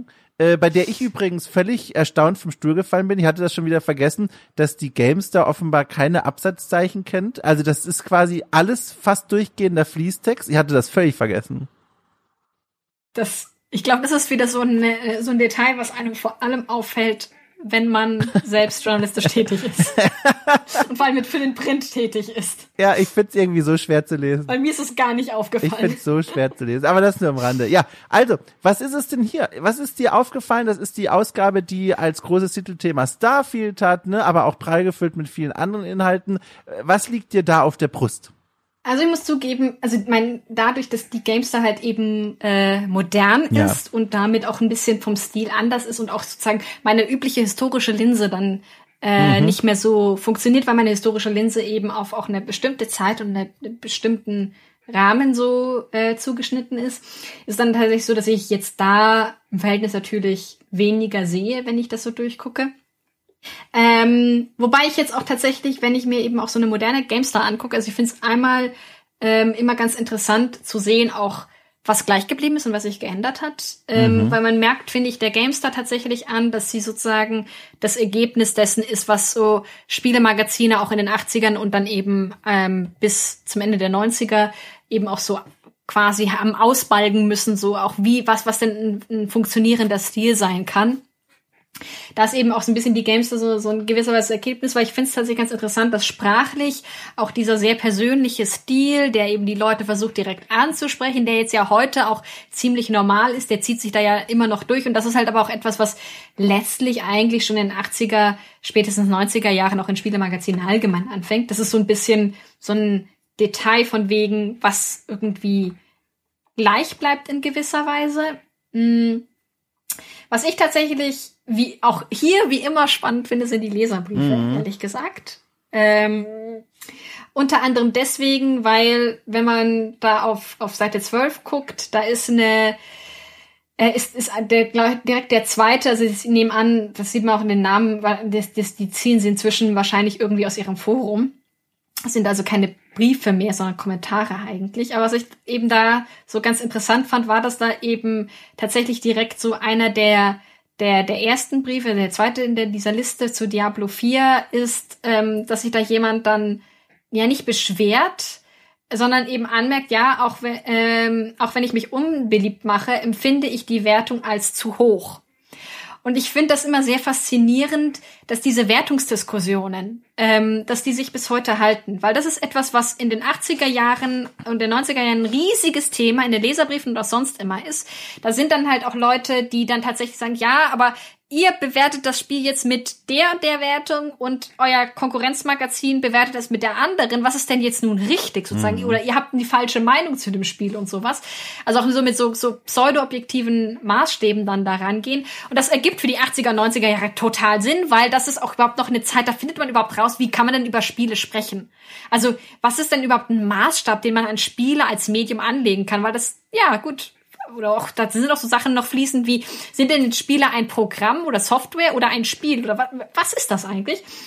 Aber es ist halt eben irgendwie interessant, dass solche Arten von Debatten in kleinerem Maße irgendwie nach wie vor nicht aussterben. Das ist so, finde ich, immer so ein schönes Detail, wo man dann so ein bisschen sieht, okay, manche Dinge ziehen sich halt doch irgendwie als roter Faden durch so Spielkultur durch. Ja, das war jetzt zum ersten Mal, äh, für mich jetzt auch zum ersten Mal so, dass ich äh, eine aktuelle, jetzt zum Beispiel GameStar gelesen habe, nachdem ich direkt vorher einmal ein Magazin aus den 80ern und aus den 90ern gelesen habe. Und da sind mhm. mir vor allem zwei Dinge noch aufgefallen. Eine ist etwas, woran ich mich sehr stoße und eine, worüber ich mich sehr freue. Erstmal das Stoßen für mich persönlich ich habe mir mal versucht, mit einem einer Fantasie vorzustellen, die Inhalte dieser GameStar, wie die auf mich wirken würde, wenn die Inhalte genau dieselben blieben, aber nur das Layout aussehen würde mhm. wie aus den 80ern. Und ich muss sagen, täuschend echt. Es fühlt sich in den Texten ja. immer noch wirklich vielfach so an wie Spielbesprechungen aus den 80ern und 90ern.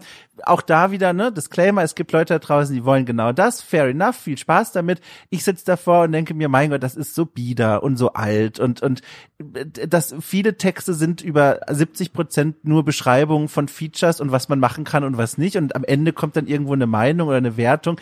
Weiterführende Gedanken, die über dieses Medium hinausgehen oder neue Gedanken reinbringen, fehlen fast vollkommen und das ist krass, finde ich, dass das so dieser Tradition so treu bleibt, aber was weiß ich, vielleicht will das Publikum auch genau das, ne? Ist ja auch in Ordnung, aber eben nicht mein Geschmack und nicht die Richtung, in die ich eigentlich mir wünschte, dass sich solche großen Magazine auch weiterentwickeln. Zum anderen aber, und das finde ich so toll, äh, wird hier wunderbar vor Augen geführt, gerade nach der Lektüre von einem Magazin aus den 90ern und aus den 80ern.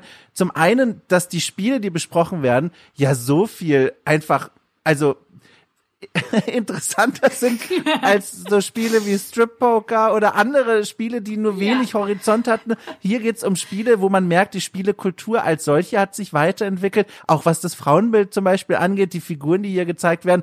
Du findest nicht mehr die, die tiefen Dekolletés und die dicken Brüste einfach nur für die Brüste. Äh, das finde ich toll. Und zum anderen noch viel wichtiger, die, der Autorenstamm hat sich auch verändert. Also hier schreiben ja. drei, vier oh, dickes Gewitter hier vor der Tür. Hier schreiben drei, vier Autorinnen äh, lange Texte über Spiele, die sie gespielt haben, auch nicht einfach nur als Ergänzung von männlichen Stimmen, sondern wirklich, die schreiben einfach ganz normal ihre eigenen Texte und vor dem Hintergrund der Lektüre von 80er und 90er Zeitschriften ist das eine Besonderheit und das ist völlig normal geworden und das finde ich großartig. Das ist eigentlich etwas, worüber man sich gar nicht mehr aktiv freuen sollte im Jahr 2023, aber das ist so ein positiver Unterschied, der mir aufgefallen ist und das finde ich schön. Nur eben die Inhalt der Texte, das ist so muffig größtenteils, aber mein Gott, ne, es, das finden Leute toll, dann ist das auch in Ordnung. Ja, voll, auch wenn man sich so ein bisschen diese Teamseite anguckt. Ähm, also A, finde da fällt es eben dann so richtig schön auf, wenn man hinten auch die Fotos hat, ähm, sozusagen, wie sehr sich da der, der Frauenanteil ja. auch heute erhöht hat. Äh, man sieht auch, wie sehr weiß die Redaktionen nach ja. wie vor zu sein scheinen. Ähm, aber gut, die Dinge verändern sich vielleicht auch langsam. Anyways, aber das, ich finde das tatsächlich auch ganz interessant, auch die auch noch bei der dieser Teamseite, weil das ist auch so etwas, was sich im Stil gefühlt auch noch mal ein bisschen verändert hat. Ich finde es immer sehr auffällig, dass die ähm, äh, das, was so das ähm, die Teamvorstellungen angeht, die eben auch gerade so in den 90ern in den Magazinen oder mhm. 80ern, späten Magazinen so losgehen, die sind in der äh, so in diesen äh, in der frühen Zeit ganz oft sehr edgy und auch mit sehr viel so ein bisschen ähm, ja Humor, der auf Kosten der, der RedakteurInnen geht. Und dann eben natürlich auch oft Humor, der auf Kosten gerade von Redakteurinnen geht. Mhm. Also wo dann halt eben dann Frauen vorgestellt werden und dann erstmal so quasi ähm, äh, die sie gefragt werden, so, ja, äh, spielst du denn wirklich? So, dann so, Mhm. Die Frau arbeitet für ein Spielemagazin und ihr stellt gerade eure eigenen Redakteurin die Frage, ob sie wirklich spielt.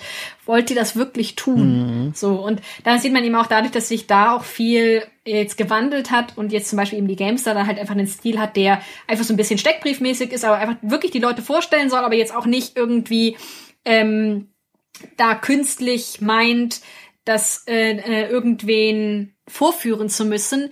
Äh, das ist auch, glaube ich, jetzt gerade wenn wir es mal so unter ja, Geschlechtergerechtigkeitsperspektive angucken, glaube ich, eine sehr, sehr gute ja. Entwicklung, weil es eben, weil diese Art von Humor im Verhältnis immer Frauen viel stärker trifft als irgendwie alle anderen. Kleine Abschlussfrage. Würdest du dir in der aktuellen GameStar eine Girl-Seite wünschen? Ich kann mir jetzt für beide Richtungen Argumente vorstellen, aber ich wäre mal neugierig, wie du das siehst. Also eine Girl-Seite, weißt du, die von der Autorin auch ja. geschrieben ist, die sich ganz bewusst mit, ich weiß es nicht, zum Beispiel Geschlechterklischees auseinandersetzt, die auch die weibliche Zielgruppe anspricht. Wie stehst du dazu? Ja und nein. Ähm, ich finde tatsächlich, ich finde es unglaublich wichtig und unglaublich interessant, wenn halt eben zum Beispiel äh, auch gerade große Publikationen oder einfach Publikationen mit Reichweite ähm, wirklich bewusst Raum aufmachen, um eben zum Beispiel irgendwas, was lange als Mädchenthema oder als irgendwie als Nischenthema oder sowas, ähm, ja, auch verschrien war, dann dem, dem Raum zu geben. Zum Beispiel sowas wie ähm, eigentlich alles, was, was zum Beispiel Nina Kiel macht, mhm. ähm, ist, finde ich, ein sehr, sehr schönes Beispiel dafür, auch gerade wenn es dann um diese ähm, ähm, zum Beispiel ihre Arbeit zur Sexualität in Spielen geht und sowas. Das sind alles Themen, wo ich der Ansicht bin, denen müsste man viel mehr Raum geben und ich fände total cool und total spannend, wenn zum Beispiel so ein Magazin wie die GameStar hergeht, eben weil die auch so etabliert ist und dann sagt, okay, wir machen jetzt immer eine Seite genau für sowas. Ich glaube nicht, dass das Framing einer Girls-Seite oder einer Mädchenseite, sowas da heute noch ähm, hilfreich ist, weil es tatsächlich immer auch eine Form von Selbstabgrenzung ist. Diese Girls-Seite zum Beispiel in der Mega Joker, die äh, also die ist einerseits äh, macht die unglaublich viel Raum immer auf, um über auch Diskriminierung zu sprechen. Andererseits ist es halt aber auch immer so, okay, das ist jetzt die Mädchenecke. Da setzt euch da mal hin und trinkt euren Tee. Ähm, und die, da, so der, der richtige Kram, der passiert halt im Rest vom Magazin. Deswegen wird diese Seite auch, oder ich finde es auch auffällig, dass diese Seite im Laufe der, des ersten Jahres immer weiter nach hinten rutscht, zum Beispiel in den Heften mhm, und sowas. Mhm.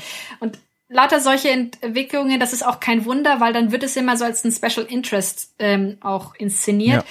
Ich finde es viel besser, wenn es halt eben präsent in als ein vollkommen normales Thema ähm, ja. integriert wird. Also wenn man dann halt eben zum Beispiel dann sagt, okay, wir gehen her und machen zum Beispiel, wir ma machen ein großes Feature über Barbie sowas. Ja. Weil das, äh, weil, weil Barbie, Barbie-Spiele sind unglaublich einflussreich gewesen, ja. historisch gesehen. So. Aber ähm, jetzt abgesehen davon, dass es jetzt, jetzt mal so langsam ein bisschen anrollt, dass wir mal über Barbie Fashion Designer zum Beispiel sprechen, unter anderem deswegen, weil das Spiel halt eben dieses Jahr in die Video Game Hall of Fame aufgenommen mhm. wurde. Aber das ist so etwas, was immer unterm Radar geflogen ist. Und sowas, also, oder auch wenn dann halt eben äh, eigentlich äh, auch, oder ich fände es auch dann eben viel sinnvoller, ich, die haben da ja auch zum Beispiel immer so ein äh, so eine, so eine beste Spieleseite offenbar für, von einem bestimmten Jahr, dass man da dann halt eben mal ähm, gezielt auch wirklich keine Ahnung, Nintendogs mit reinnimmt, wobei Nintendogs später ist als das, was die da, glaube ich, ja, immer so ja, ja, vorstellen oder sowas. Aber keine Ahnung, ähm, weil es gibt eben wirklich ziemlich viel auch so an, ja, also Mädchenspielen, Kinderspielen und sowas, die da immer komplett unter dem Radar fliegen, die halt aber gerade für eine sehr weibliche und queere Spielsubkultur einflussreich waren. Das lasse ich einfach so stehen. Ich lasse es einfach so stehen. Ich nehme das auch selber mit als Denkanstoß, weil ich das einfach immer interessant finde, wie sich Zeitschriften darstellen, mhm. wie sie sich auch verändert haben. Äh, ich finde das war ein super spannender Ausflug äh, in diese Welt der Spielzeitschriften mit dieser ganz besonderen Perspektive äh, und gleichzeitig auch dem Einblick in deine Arbeit, in deine Forschungsarbeit. Ich würde dich wahnsinnig gern nochmal einladen, wenn dann in vielen, vielen Jahren diese Doktorarbeit geschrieben ist und worauf du da dann gekommen bist, welche Thesen sich bestätigt haben, welche nicht, da bin ich wahnsinnig gespannt. Du wahrscheinlich auch. Du, ich bin auch wahnsinnig ja, gespannt. Mal schauen, was dabei rauskommt. Ja, sehr gut. Also, ich danke dir sehr. Ich lade die Leute da draußen ein, mit aller Freundlichkeit zu diskutieren über das, was wir hier rausgearbeitet haben. Äh, eure Fragen auch gerne in Richtung von Aurelia zu werfen. Sie ist die Expertin hier. Äh, sie antwortet bestimmt gerne, beziehungsweise, äh, falls sie keine Zeit hat, bin ich der Mittelsmann und äh, Ghostwriter einfach für die Antworten, kein Problem, übernehme ich. Ansonsten, liebe Menschen da draußen, es verbleibt noch der obligatorische Hinweis, das war ja hier eine Folge im freien Sonntagsfeed und ihr werdet euch wundern, warum betont der junge Herr das denn so? Die Antwort lautet, da gibt's noch viel mehr. Äh, hier bei The Pod gibt es auch noch ein reichhaltiges Angebot an besonderen Podcasts und Podcast-Formaten, die ihr freischalten könnt. Wenn ihr euch bei Patreon oder bei Steady in die 5 Euro beziehungsweise Dollar-Loge setzt, dann öffnet sich diese wunderbare Welt. Und bevor jetzt das Hamburger Gewitter da draußen mir die Stromleitung Leitung wegknallt, beende ich diesen Podcast, sage ich nochmal ein großes Dankeschön an Aurelia Brandenburg und wünsche euch allen einfach eine gute Zeit. Tschüss. Ciao.